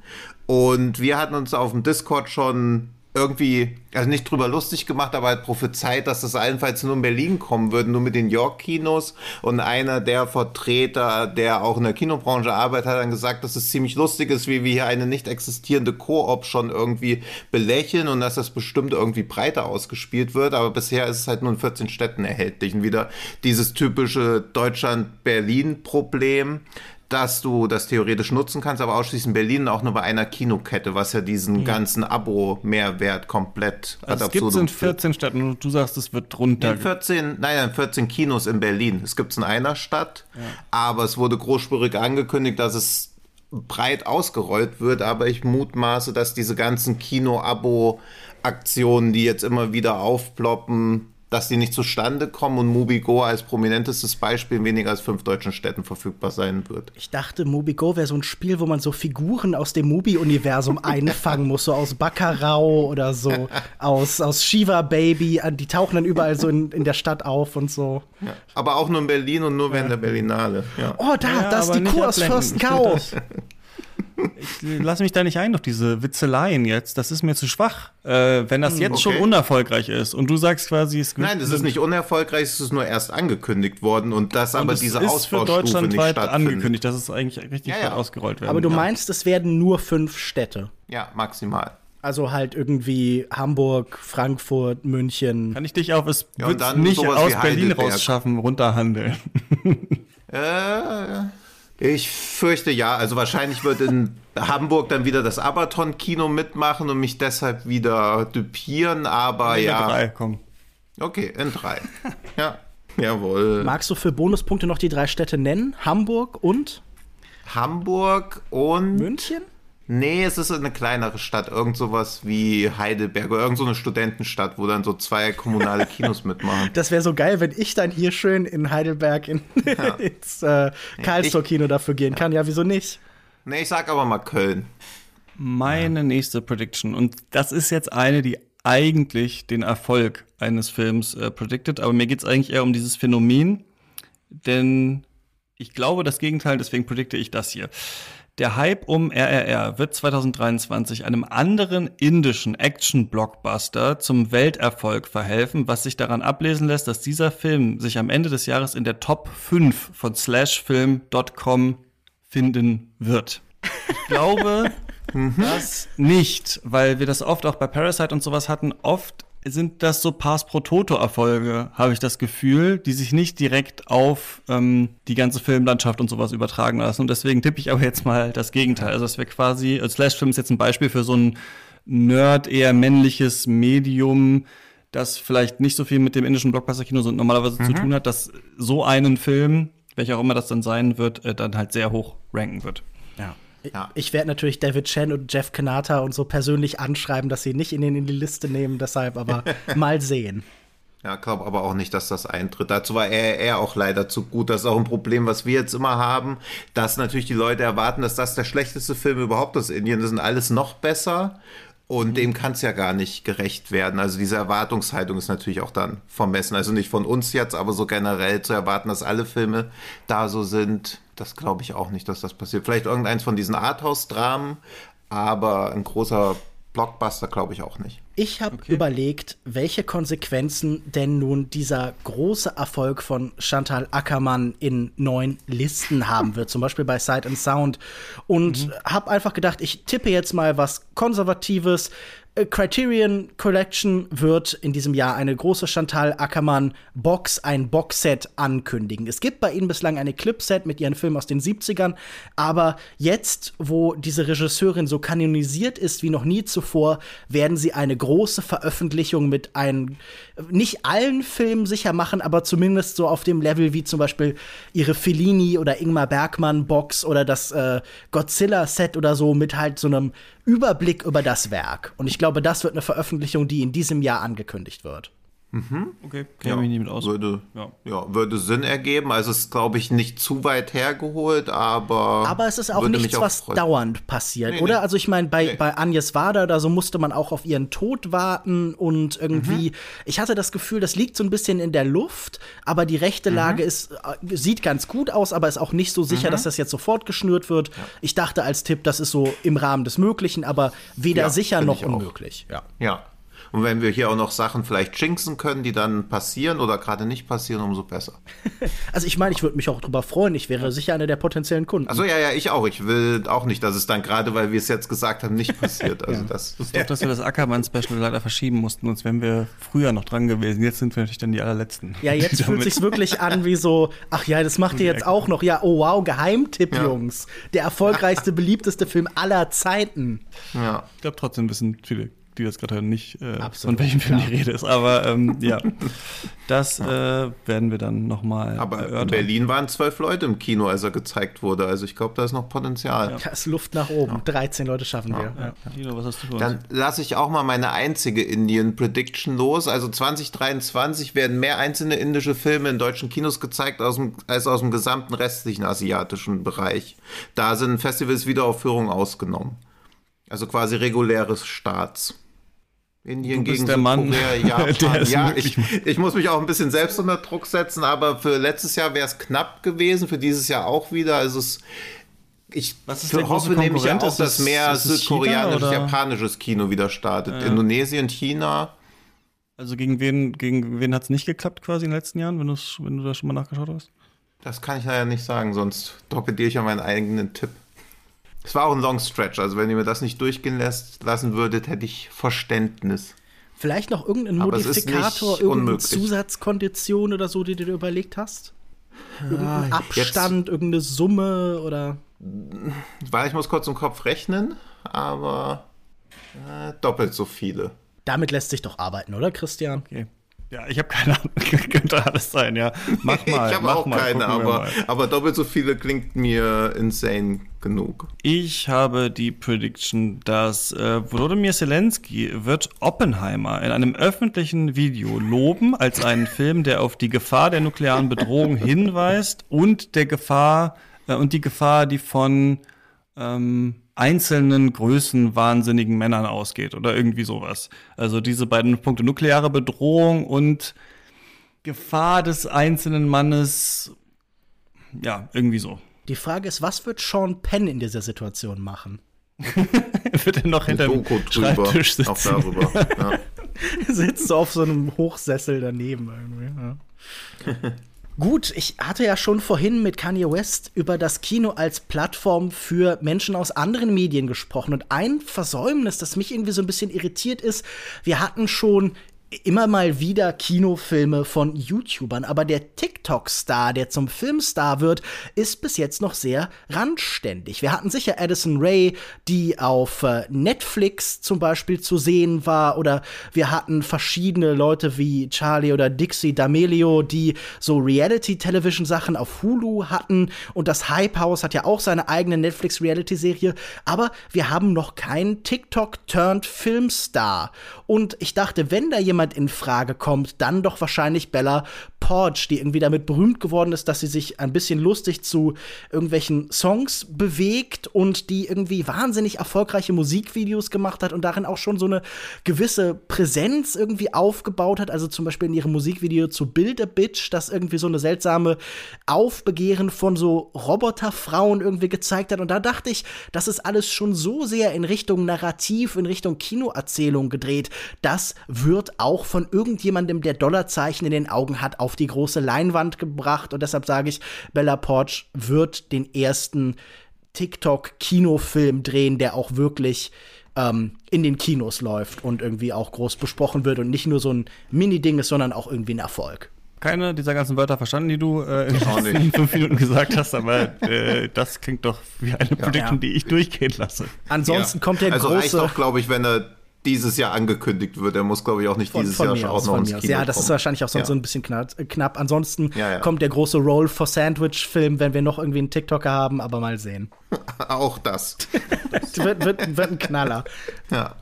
Gut, dann werde ich einmal ganz kurz ernster mit was recht Simplem, aber wo ich auch nicht glaube, dass es passieren würde, ich es mir aber wünschen würde, dass sich die Visual Effects Branche in Amerika gewerkschaftlich organisieren würde in 2023. Na, Nice. Also in- zu welchem Grad oder was heißt das? Du meinst, es gibt eine zentrale Gewerkschaft? Ja, jetzt wo du das so sagst, kommt es mir auch sehr lächerlich vor, aber ja, das glaube ich. Dass sie sich wirklich die Fehler der anderen Gewerkschaften zum Vorbild nehmen, beziehungsweise gerade nicht zum Vorbild nehmen und versuchen sich wirklich zentral zu organisieren.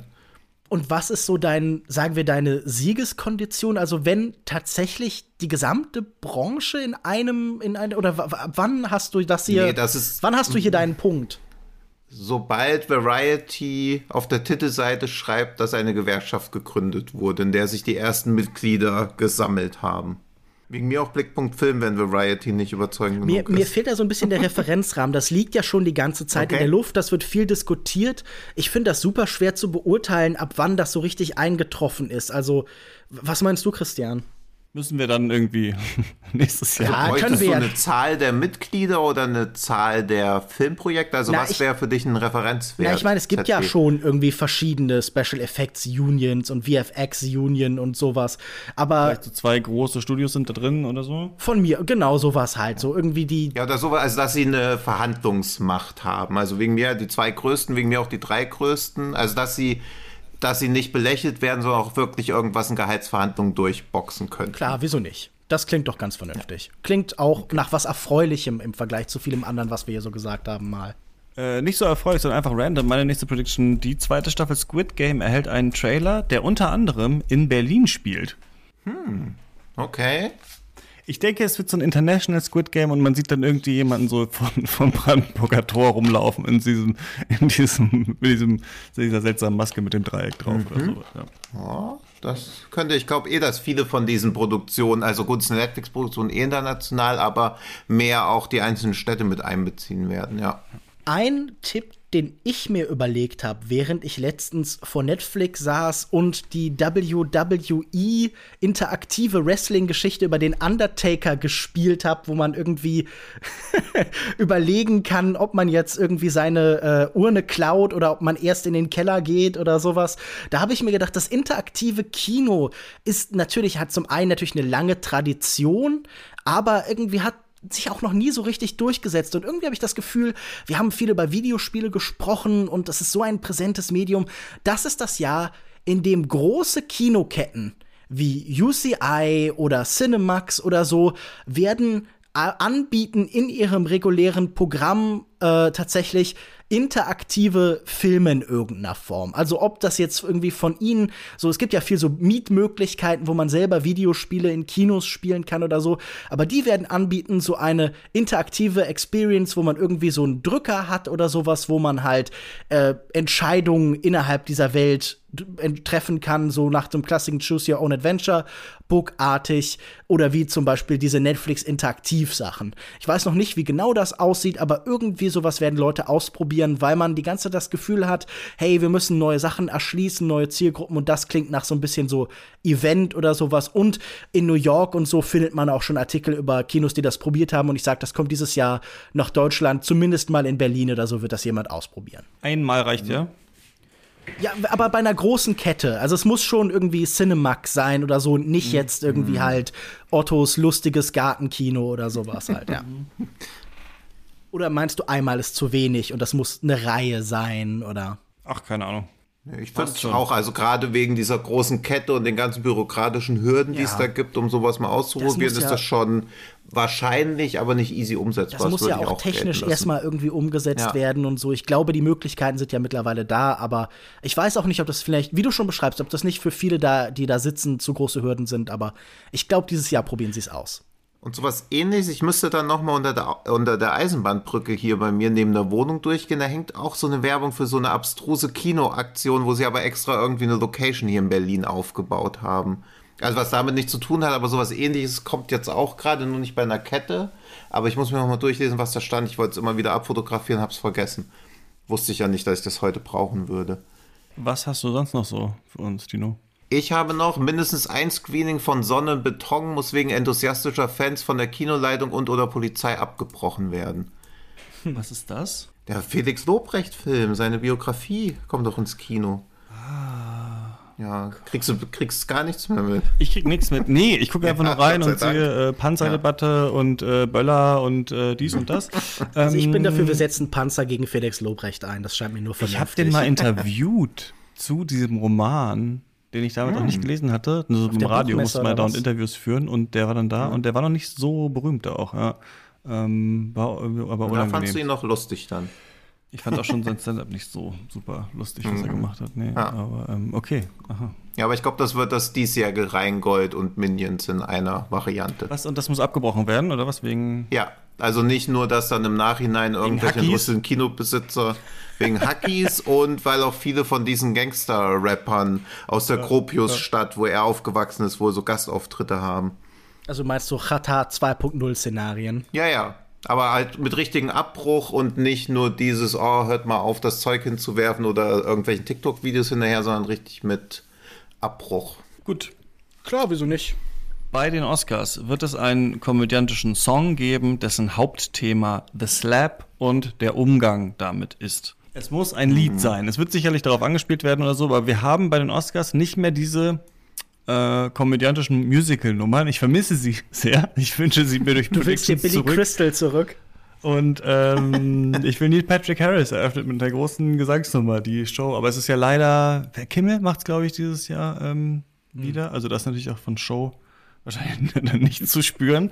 Aber ähm, ja, ich sage irgendwie, es gibt so einen cringigen, Jack Black-mäßigen The Slap-Song, der heißt dann fast noch so. So richtig so How Met Your Mother Flashbacks oder sowas. Ganz ko komisch. Also nicht, wie man denken würde, sie schweigen das aus, sondern es wird so Front and Center gestellt. Ja so eine Flucht nach In so einem vorne. schämigen, Sache. Ja. schämigen Lied, ja. Aber der Song muss nicht selber slappen, oder? Das ist nicht eine Zusatzkondition. Ich hoffe es. Ich hoffe es doch sehr. Dass er slappt. Ja. Ja, und schauen. wie ist das nachzuweisen, dass der Song slappt? Na, wenn, Ja, nee, wenn Teenager irgendwo schreiben, this song Ah, okay. slaps, dann zählt's, ja. Okay, okay. Aber es müssen glaub, echte Teenager sein, nicht so 34-Jährige, die sich überlegt haben, ich sag jetzt auch slap. So wie du. Ich bin nicht 34. Aber ich, ähm, und ich rufe dich jetzt auf. Wir haben noch, äh, genau, ihr habt, glaube ich, noch euren neunten und dann haben wir alle noch einen zehnten und dann sind wir auch durch mit diesem Teil. Ja. Ich habe mir noch überlegt, wo wir gerade schon von Teenagern reden, das ist wahrscheinlich auch nicht mehr ganz akkurat, aber bislang haben die Gen Z-Regisseure und Regisseurinnen noch nicht so den Mega-Durchbruch geschafft. Das findet nur sehr vereinzelt statt. Und ich habe gedacht, in diesem Jahr wird mindestens eine Gen Z-Regisseurin oder ein Gen Z-Regisseur ein großes internationales Filmfestival gewinnen. Den Hauptpreis, also Cannes, Venedig, TIFF, Berlinale, San Sebastian oder Locarno, wird von jemandem, der Gen Z ist, gewonnen. Da findet eine Wachablösung statt und es wird auch so irgendwie, we- wenn wir jetzt gerade bei IndieWire waren oder so, da wird auch jemand schreiben, äh, The Gen Z Sensation oder sowas, das ist nicht zwangsläufig, aber es wird auf jeden Fall unter, was, wo würdet ihr die Altersgrenze in diesem Fall setzen? So Ich sehe hier 27? 1997 ist äh, Geburtsjahr. Was, äh, dann würde ich sagen, das müsste doch drin sein, oder? Ich meine, normalerweise sind das ja sehr verkrustete Institutionen. Also kann hat immer noch die Leute, die irgendwie halt in den 60ern erfolgreich waren, wenn sie noch leben, da irgendwie in ihrem Wettbewerb. Und das sind jetzt nicht alles Institutionen, die mit großer Begeisterung Debütanten äh, die Hauptpreise geben. Normalerweise werden die in Nebensektionen versteckt, aber ich sag, in diesem Jahr findet da diese Wachablösung statt. Aber nicht so viele Festivals, wie du willst. Ich finde, das müssen wir ein bisschen eingrenzen. Auf Berlinale, Cannes, Venedig, Sundance, Berlinale ist gut, da ist schon niemand Toronto. so alt. Die fünf. Ja, das sind doch das einzige, das du mir weggenommen hast, ist glaube ich Locarno, oder? San Sebastian hast du noch gesagt, das zählt für mich nicht. Ja. Willst nicht vielleicht lieber Sundance dazu nehmen? Ja, Mhm, hatte ich ich natürlich gesagt. auch gedacht, Ja. aber das läuft ja jetzt gerade schon und das fände ich so ein bisschen Ah, ja, okay. komisch, Ja. wenn das jetzt irgendwie hier erscheint, nachdem das raus ist und so. Deshalb habe ich gedacht, so, das passiert jetzt erst im Laufe des Jahres. Hm. Ah, okay. Klar wäre Sundance so der klassischste, hey, wir zeichnen gern Newcomer aus, die dann auch so 35 Millionen Dollar Verträge kriegen und so, aber das habe ich sogar, um es mir schwerer zu machen, ausgespart. Okay, also welche hast du jetzt drin? Also mein Vorschlag gewesen, Cannes, Venedig, TIFF, Berlinale, San Sebastian, Locarno. Aber wenn du mir noch einen davon Choose wegnehmen willst, five. ja, dann kann Venedig, TIFF, Berlinale, San Sebastian. Dann nehme ich Locarno raus. Also bei Berlinale ist niemand unter 25 von den Regisseuren, jedenfalls jetzt schon. Na, dann hoffe ich halt, dass die äh, 26- und 27-Jährigen gewinnen. Okay. Gut, Tino, was hast du? Fingers crossed. Ich habe, wir wollten ja nicht so mit, mit Box-Office-Zahlen oder so, aber ich versuche es mal präziser zu sagen, weil ich mir ziemlich sicher bin, dass Indiana Jones 5 nicht mal in den Top 10 der erfolgreichsten US-Filme sein wird. Wie lief denn der vierte überhaupt? Hast du das im Kopf? Erstaunlich gut. Also ich war da auch schon, aber ich glaube, es wird so ein ähnlicher Effekt eintreten wie bei Suicide Squad auch, dass du ein Franchise viel zu spät rausbringst, du gar nicht mehr diese Zielgruppe hattest, der Vorgänger ist allgemein verachtet und das nicht mal, also ich würde mich auch festlegen, dass er nicht mal 500 Millionen weltweit macht. Aber ich wollte es eher so auf US festlegen, was ja schon eher so ein amerikanisches Thema sein wird. Das heißt, er spielt dann nicht mal so 150 Millionen, 200 Millionen Dollar ein oder so? Oder? Ja, also er wird nicht in den Jahrestop 10 der US-Filme, also nur der Heimspielergebnisse, heißt es Heimspiel? Der heimischen Einspielergebnisse in den Top 10 sein. Ja, weiß ich nicht. Es erscheinen so viele große Sachen, die halt so klassische, äh, so 700, 800 Millionen Dollar international irgendwie einspielen. Also klar ist so ein Aquaman oder sowas super erfolgreich. Ich weiß nicht. Christian, Ja, aber nur auf dem US-Markt, nicht weltweit. Top 15. Top 15 klingt vernünftig. Boah, Top 15 ist schon hart. Top 12? Top 14. Top, die Wette gilt bei 13. Okay. natürliche, runde, klare Zahl, die Top 13. Ja, Wer kennt wie sie? immer. Jedes Jahr die Top Ja. 13 wird von allen betrachtet. Ja. Äh, ach so. Leonardo DiCaprio wird gecancelt. Nein, das nehme ich nicht nochmal. ähm, ich nehme eine alte einfach nochmal. Und zwar der neue James Bond-Darsteller wird vorgestellt. Er ist schwarz. Bei, bei diesen ganzen Wettbüros kann man übrigens präzise auf einzelne Namen wetten und auf irgendeine Frau ebenfalls und da ist die Chance 1 zu 7 zu gewinnen.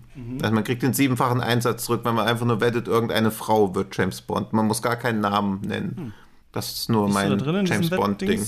Bitte? Bist du da drin in diesem Wettenzeug? Stimmt, in, den US in, Ja, in UK kann man alles aber mögliche. natürlich- Ich glaube, T.S. Uhlmann, wo habe ich das damals gehört, als ich noch fest und flauschig gehört habe, dass T.S. Uhlmann darauf mal gewettet hat, dass Heiko Maas der nächste Bundeskanzler wird in, in UK, weil du da halt auf alles wetten kannst, einfach so.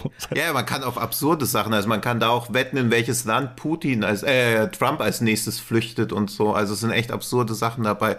Oder in welcher Promi einen Dankesbrief in Trumps neuem Buch veröffentlichen wird. Also es sind absurde Sachen einfach dabei. Aber ich hatte nur auf NATO NATO gewettet bei den Golden Globes, aber leider auch auf The Bear als beste Comedy. Ich muss sagen, Na. ich setze auf Heiko Maas, war schon immer mein Tom to Song Nummer 1, war ich Riesenfan von. ähm, ja, völlig absurd, auf was so Hamburger Schule-Leute setzen, oder? Ich wette, Markus Wiebusch macht die ganze Zeit auch so komischen Scheiß. Oder wie die- oft du den Schule Leute wetten gar erwähnst nicht. Äh, Ja. in diesem Podcast. Ähm, ja. gut. Also, Bond-Darsteller ähm, wird wa- wahrscheinlich, äh, die Zeichen stehen auf weiß. Das äh, will ich aber nicht. Will ich nicht glauben. So, das wird anders sein. Ähm, Lukas, Ja, was hast du noch? Aaron? Taylor Johnson wäre schon irgendwie ein bisschen tragisch. Ja, ich muss sagen, meine letzten beiden Tipps, die ich hier noch hätte, ich bin mit beiden nicht so richtig zufrieden. Zum einen habe ich noch eine Figur, wo ich denke, die will endlich ins Kino, die braucht endlich ihren großen Film. Und zwar jemand, der auch schon verfilmt worden ist, immer wieder. Und ich dachte mir, in diesem Jahr schreibt Julie C. ihren großen Kinofilm und führt auch selber Regie. Julie C. bringt einen Film ins Kino. Was meint ihr? Was ist die große Figur da? Oder ist das der andere, die andere Prediction dann? ja, keine Ahnung, es wird wahrscheinlich wieder irgendwas mit äh, arroganten Großstädtern und Nazis Ach, werden. ach so, okay, okay, ja. Oder was du Ja, das kann durchaus passieren, leider. Ich hatte einfach das Gefühl, sie ist jetzt gerade so im Gespräch und sie ist jemand, die den Diskurs so liebt und die einfach noch auch neuen, neues Standbein, eine neue Möglichkeit braucht, wenn die offenen Briefe sich gerade irgendwie erschöpft haben. Und da wäre das Kino ja eigentlich die perfekte Plattform. Oder ist das mhm. langweilig, weil ich schon irgendwie mit Kanye jemanden habe, der ins Kino gehen wird, oder? Ja, ich glaube eher, dass er Juli C. und Kanye machen zusammen einen Film. Nein, das halte ich für, für sehr unwahrscheinlich. Ach so. Oder wie wir junge Leute sagen, eine Kollabo. Ja. Das, weil das andere, was ich mir überlegt hatte, war noch, hey, es wird dieses Jahr auch zum Beispiel um den Scorsese-Film irgendwie noch mal ähm, alles findet zusammen und die Leute denken sich, hey, indigenes Kino, Native Kino ist irgendwie ein ganz großes Thema und dass es dazu in diesem Jahr auch durch den Erfolg von Serien wie Reservation Dogs und sowas ähm, auch vielleicht so ein bisschen wie bei dem isländisches Kino-Tipp ähm, ganz große Retrospektiven und Bücher und sowas geben wird. Und das wird auf Festivals sein und Leute werden noch mal stärker halt irgendwie so indigenes und Native Kino halt in den Mittelpunkt rücken. Welcher von hm. den beiden Tipps ist besser? Juli C. Ja, finde ich auch. Okay. Dann nehmen wir doch den. Also dann ist auch mal irgendwie, weil da, da habe ich mir schwer, habe ich mich schwer getan, auch mal deutsche Themen irgendwie in die Predictions ja. mit reinzunehmen. Mhm. Deswegen finde ich das ja, ganz spannend. Hast du auf der 10 dann jetzt den Mental Breakdown von äh, Kidarama dann noch, Tino? Oder hast du nicht was Ja, ich habe auch. Also natürlich ist es ein bisschen wack, was aus dem Vorjahr mitzunehmen. Deswegen lasse ich euch auch die Wahl, ob die erste Kinoverfilmung eines Podcasts angekündigt wird oder ob ein namhaftes Filmstudio gehackt wird und Teile des Drehbuchs bzw. Teile von Filmen leaken oder ob Miguel Sapochnik einen Kinofilm-Deal über einen Film mit mindestens 150 Millionen Dollar Budget bekommt, nachdem er bei House of the Dragon so ausgebotet wurde, weil er sich gestritten hat mit den Verantwortlichen darüber, ob seine Frau einen Produzenten-Credit mhm. bekommt oder nicht. Du meinst, der Regisseur von Finch wird so viel Geld bekommen? Weil er mit House of the Dragon bewiesen hat, was er alles drauf hat. Und er hat auch die ganzen anderen Schlachtszenen, äh, Schlachtstaffeln oder ja, Folgen ja. bei Game of Thrones gemacht. Das war die erste von den und, dreien, die du uns angeboten hast, Die fand ich gleich ganz gut. Äh, das weiß ich nicht mehr. Das war der Podcast. Achso, die Ach, Kinover ja. erste Kinoverfilmung eines Podcasts das ich ganz wird gut. angekündigt. Hättest du da noch einen Tipp, welche dafür in Frage kommen? Ja, also ich würde auch die erste Kinoverfilmung eines Podcasts, der nicht True Crime ist. Mhm. Weil das True Crime Podcasts werden, glaube ich, von Netflix schon geflattert. Also es wird eher was Politisches werden oder glaub, eine von diesen Pärchen. Zeitverbrechen Podcasts. irgendwo jetzt tatsächlich, ja. Hm. Ja, also eher so ein Pärchen-Podcast oder eine politische Aufarbeitung. Also eher sowas wie diese Kibono-Sachen. Ach so, ich dachte, jetzt so kommt was. endlich äh, Sascha Lobo mit Jule Wasabi ins Kino oder so. Mhm. Ja, von Juli C. Ja.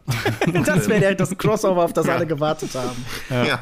Juli C. und Jule Wasabi. Ja. Jule Wasabi spielt eine arrogante Großstädterin und äh, Sascha Lobo flüchtet von ihr nach Brandenburg und baut den Fa äh, die Farm seines Vaters auf. Da müssen sie gar nicht mehr spielen. Ähm, gut, damit haben wir das dann, glaube ich, oder?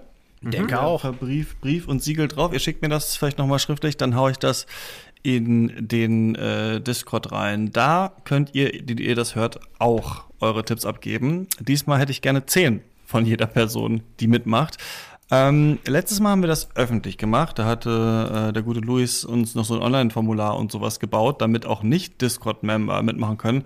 Stellte sich heraus, haben dann irgendwie doch nur Leute aus dem Discord sowieso mitgemacht. Deswegen sparen wir uns jetzt mal diesen, äh, diese, diese Runde, diese öffentliche Runde. Das heißt, ähm, um da mitmachen zu können, ähm, müsst ihr bei uns im Discord sein. Da kommt ihr rein, wenn der Katz finanziell unterstützt. Ich will das jetzt nicht hier, äh, um jetzt wie die Leute rattenfängermäßig zu werben für den Discord. Das hat sich nur als einfach herausgestellt. Und vielleicht seid ihr da eh schon, wenn ihr überhaupt Bock habt, da so mit zu tippen. Wenn ihr das macht, dann könnt ihr dann eine Folge bestimmen, die wir bei Katz machen. Höchstwahrscheinlich dann in diesem Jahr.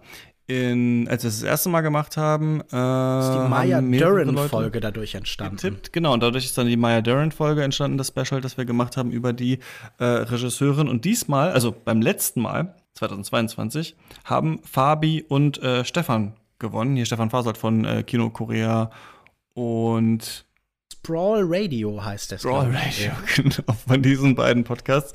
Äh, die haben sich auch schon zusammengesetzt und gesagt, es wäre doch mal cool, eine Folge zu machen zu Remakes, also Filmen, die dann nochmal äh, geremaked werden, was für Diskussionen äh, bieten sich da an, äh, ist das immer Mist oder kann das auch zu besseren Filmen führen und so weiter und so fort. Das nehmen wir mal mit als Vorschlag, vielleicht machen wir da eine Genrefolge, vielleicht machen wir irgendwie eine größere Folge mal äh, dazu, das wird es in diesem Jahr geben und falls ihr uns für 2000 24, wir denken weiter in Zukunft, eine Folge aufgeben wollt, dann könnt ihr im Discord mittippen. Äh, schickt mir deswegen da bitte einfach eure Predictions. Ähm, einfach, ähm, ich glaube, ihr könnt mir nicht einfach so eine Nachricht schreiben, weil wir im Discord nicht befreundet sind. Das geht nur, wenn man eine Freundschaftsanfrage schickt. Aber ihr könnt einfach, wenn ihr äh, meinen Namen liest, einfach da draufklicken und dann ist da so ein Eingabefeld und dann schickt mir einfach zehn Predictions bis kommenden Sonntag. Die trage ich dann alle in einen Kanal ein und dann können wir da immer abhaken, ähm, wer, äh, ja, wie viele Predictions richtig hat. Und bitte nicht Predictions aller äh, X und Y wird erfolgreich oder X und Y erscheint oder wird verschoben und was ich auch noch dazu sagen würde, wenn man sagt, ein neuer Film von sowieso wird angekündigt, dann gerne noch mit einem Detail dazu. Wie zum Beispiel bei mir, Quentin Tarantino, Science-Fiction-Film. Ganz genau. So, dann können wir das machen und dann können wir im nächsten Jahr schauen, wer da gewonnen hat und so weiter und so fort. Jetzt, wir haben schon lange geredet, aber das machen wir jetzt noch schnell. Ähm, was nehmt ihr euch vor für das Filmjahr äh, 2023? Gibt es irgendwas, wo ihr sagt, das wollt ihr in diesem Jahr machen? Letztes Jahr äh, habe ich nichts eingelöst von dem, was ich machen wollte. Ich wollte Twin Peaks und The Wire gucken. Okay, Twin Peaks hat dann tatsächlich immer angefangen. Ich wollte diese 100 Klassiker schauen, überhaupt gar nicht dazu gekommen. Ich wollte nichts von Disney Plus schauen, habe aber leider bei Obi-Wan reingeschaut, zwei Folgen. Und ähm, ja, das war's dann, glaube ich, so. Also diesmal, äh, das habe ich erst nicht geschafft. Ich nehme mir diesmal vor, ähm, ein bisschen kleiner, mal gucken, ob das klappt, jede Woche einen nicht, also mein Thema für 2023 ist nicht höher, schneller, weiter, nicht 100.000 neue Sachen und so, sondern so ein bisschen mal äh, so weiterfahren, wie es jetzt doch eigentlich ganz gut läuft, nach den vielen Umstellungen, die es ja auch bei Katz gegeben hat. Was ich aber ganz gerne machen würde, ist einen Film jede Woche zu schauen, der aktuell ist, ähm, zu dem aber keine Folge geplant ist, damit wir dann vielleicht ab und zu mal im Jahr, vielleicht auch nur einmal vor der Jahresendfolge, so einen Rückblick machen können. Was ist eigentlich sonst noch so erschienen? Weil wir bei Katz ja nicht nur Filmfolgen machen, sondern auch mal Folgen über Themen und so. Und dadurch haben wir nicht mehr so viele Slots, um über Filme zu reden. Deswegen fände ich es gut, wenn ab und zu mal eine Folge käme, wo wir so eine so Roundups einfach machen. Und äh, dafür will ich Sachen gucken. Deswegen jede Woche ein aktueller Film. Und ähm, ich äh, nehme mir von nichts Fundamentales an Cuts zu verändern in diesem Jahr. In diesem Jahr soll das einfach, so wie das jetzt geplant ist, ja, äh, morgen kriege ich eine Nachricht, dass der Podcast umbenannt wird. Oder so. genau. In Schnatz. Schnatz. Ähm, der Harry Potter Podcast. Ich habe das, glaube ich, schon mal erzählt. Aber irgendwann. Was war das? Ja, lief Herr der Ringe 2 im Fernsehen und meine Mutter hat den so geguckt.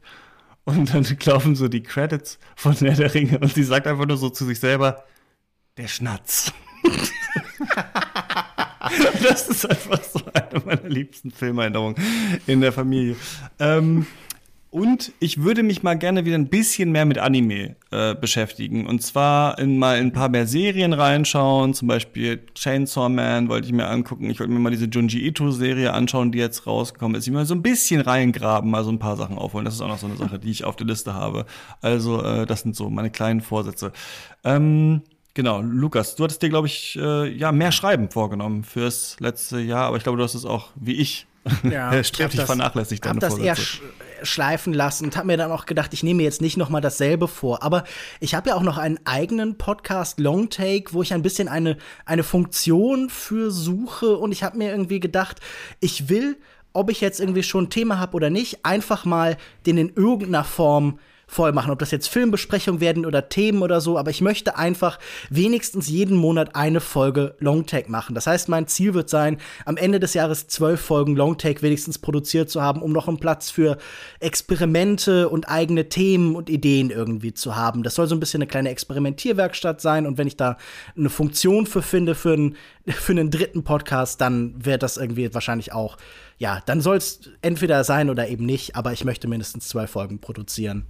Mal sehen, was daraus wird. Mhm. Wer Lust hat auf ein Thema und wer sagt, hey Lukas, ich wollte sowieso schon die ganze Zeit mal eine Folge Longtank mit dir aufnehmen, schreibt mich einfach gerne an. Vielleicht finden wir ja irgendwas, das uns beide interessiert. Mhm. Tino, du wolltest äh, letztes Jahr die Länderliste voll machen, also quasi aus allen mhm. Ländern, aus denen du noch keinen Film gesehen hast, einen schauen. Hat das geklappt? Das hat geklappt, aber ich habe mich auch mit Kurzfilmen teilweise beholfen. Mhm. Also auch weil ich nichts gefunden habe, beziehungsweise weil ich auch nicht fünf Sachen mir hintereinander reinquälen wollte, wo ich so denke, boah, das war öde und dann das Land damit für immer in meinem Kopf assoziiert habe. Aber das hat geklappt. Und auch die Kurzfilme waren nice. teilweise schon eine Qual. Aber da ist es wenigstens absehbar, wann es vorbei ist. Ja. Okay, das heißt, du brauchst was Neues für dieses Jahr.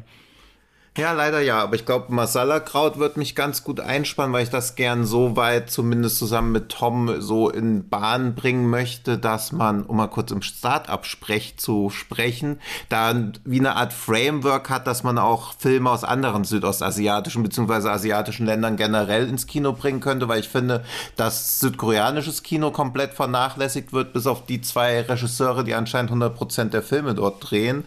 Japanisches Kino ebenso und philippinisches indonesisches Kino interessiert mich auch.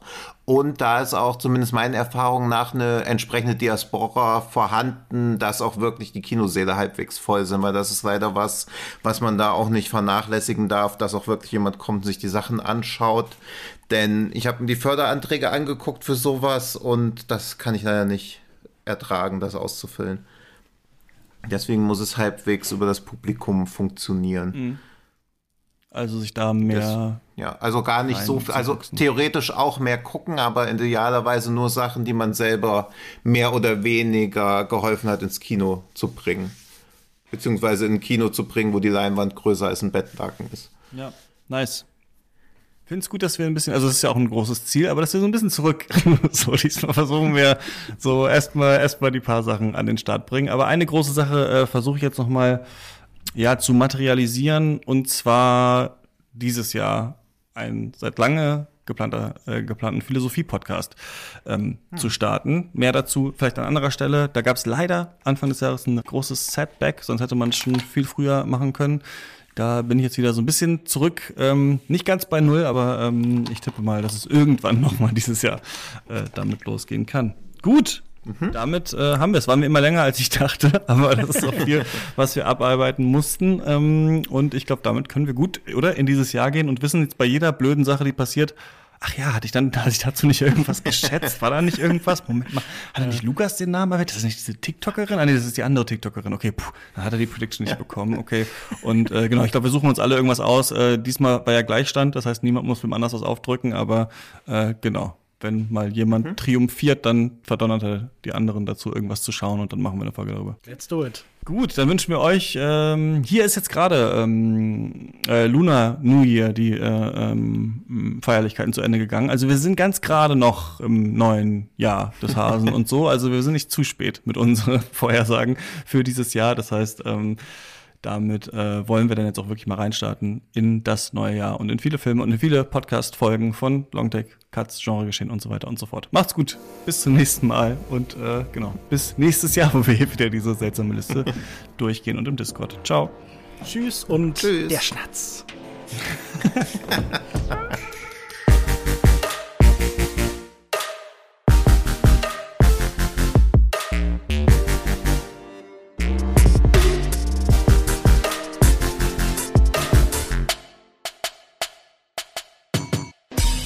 Katz ist eine Produktion von mir, Christian Eichler. Ich mache den Podcast zusammen mit Lukas Bawenschik, Barbara Wolfram, Lena Kosek, Jan-Erik Thomberg, Christoph Dobitsch, Yannick Nolting und Clara Atlanta Krön. Und wir alle freuen uns, wenn ihr uns finanziell unterstützt auf steadyhaku.com slash cuts. Dann bekommt ihr jeden Monat ein großes mehrstündiges Special von uns und kommt auf unseren Discord-Server, wo wir täglich über Filme und Popkultur diskutieren. Ab drei Euro im Monat seid ihr dabei. steadyhaku.com slash cuts ist die Adresse. Danke für den Support. Ähm, bis nächste Woche.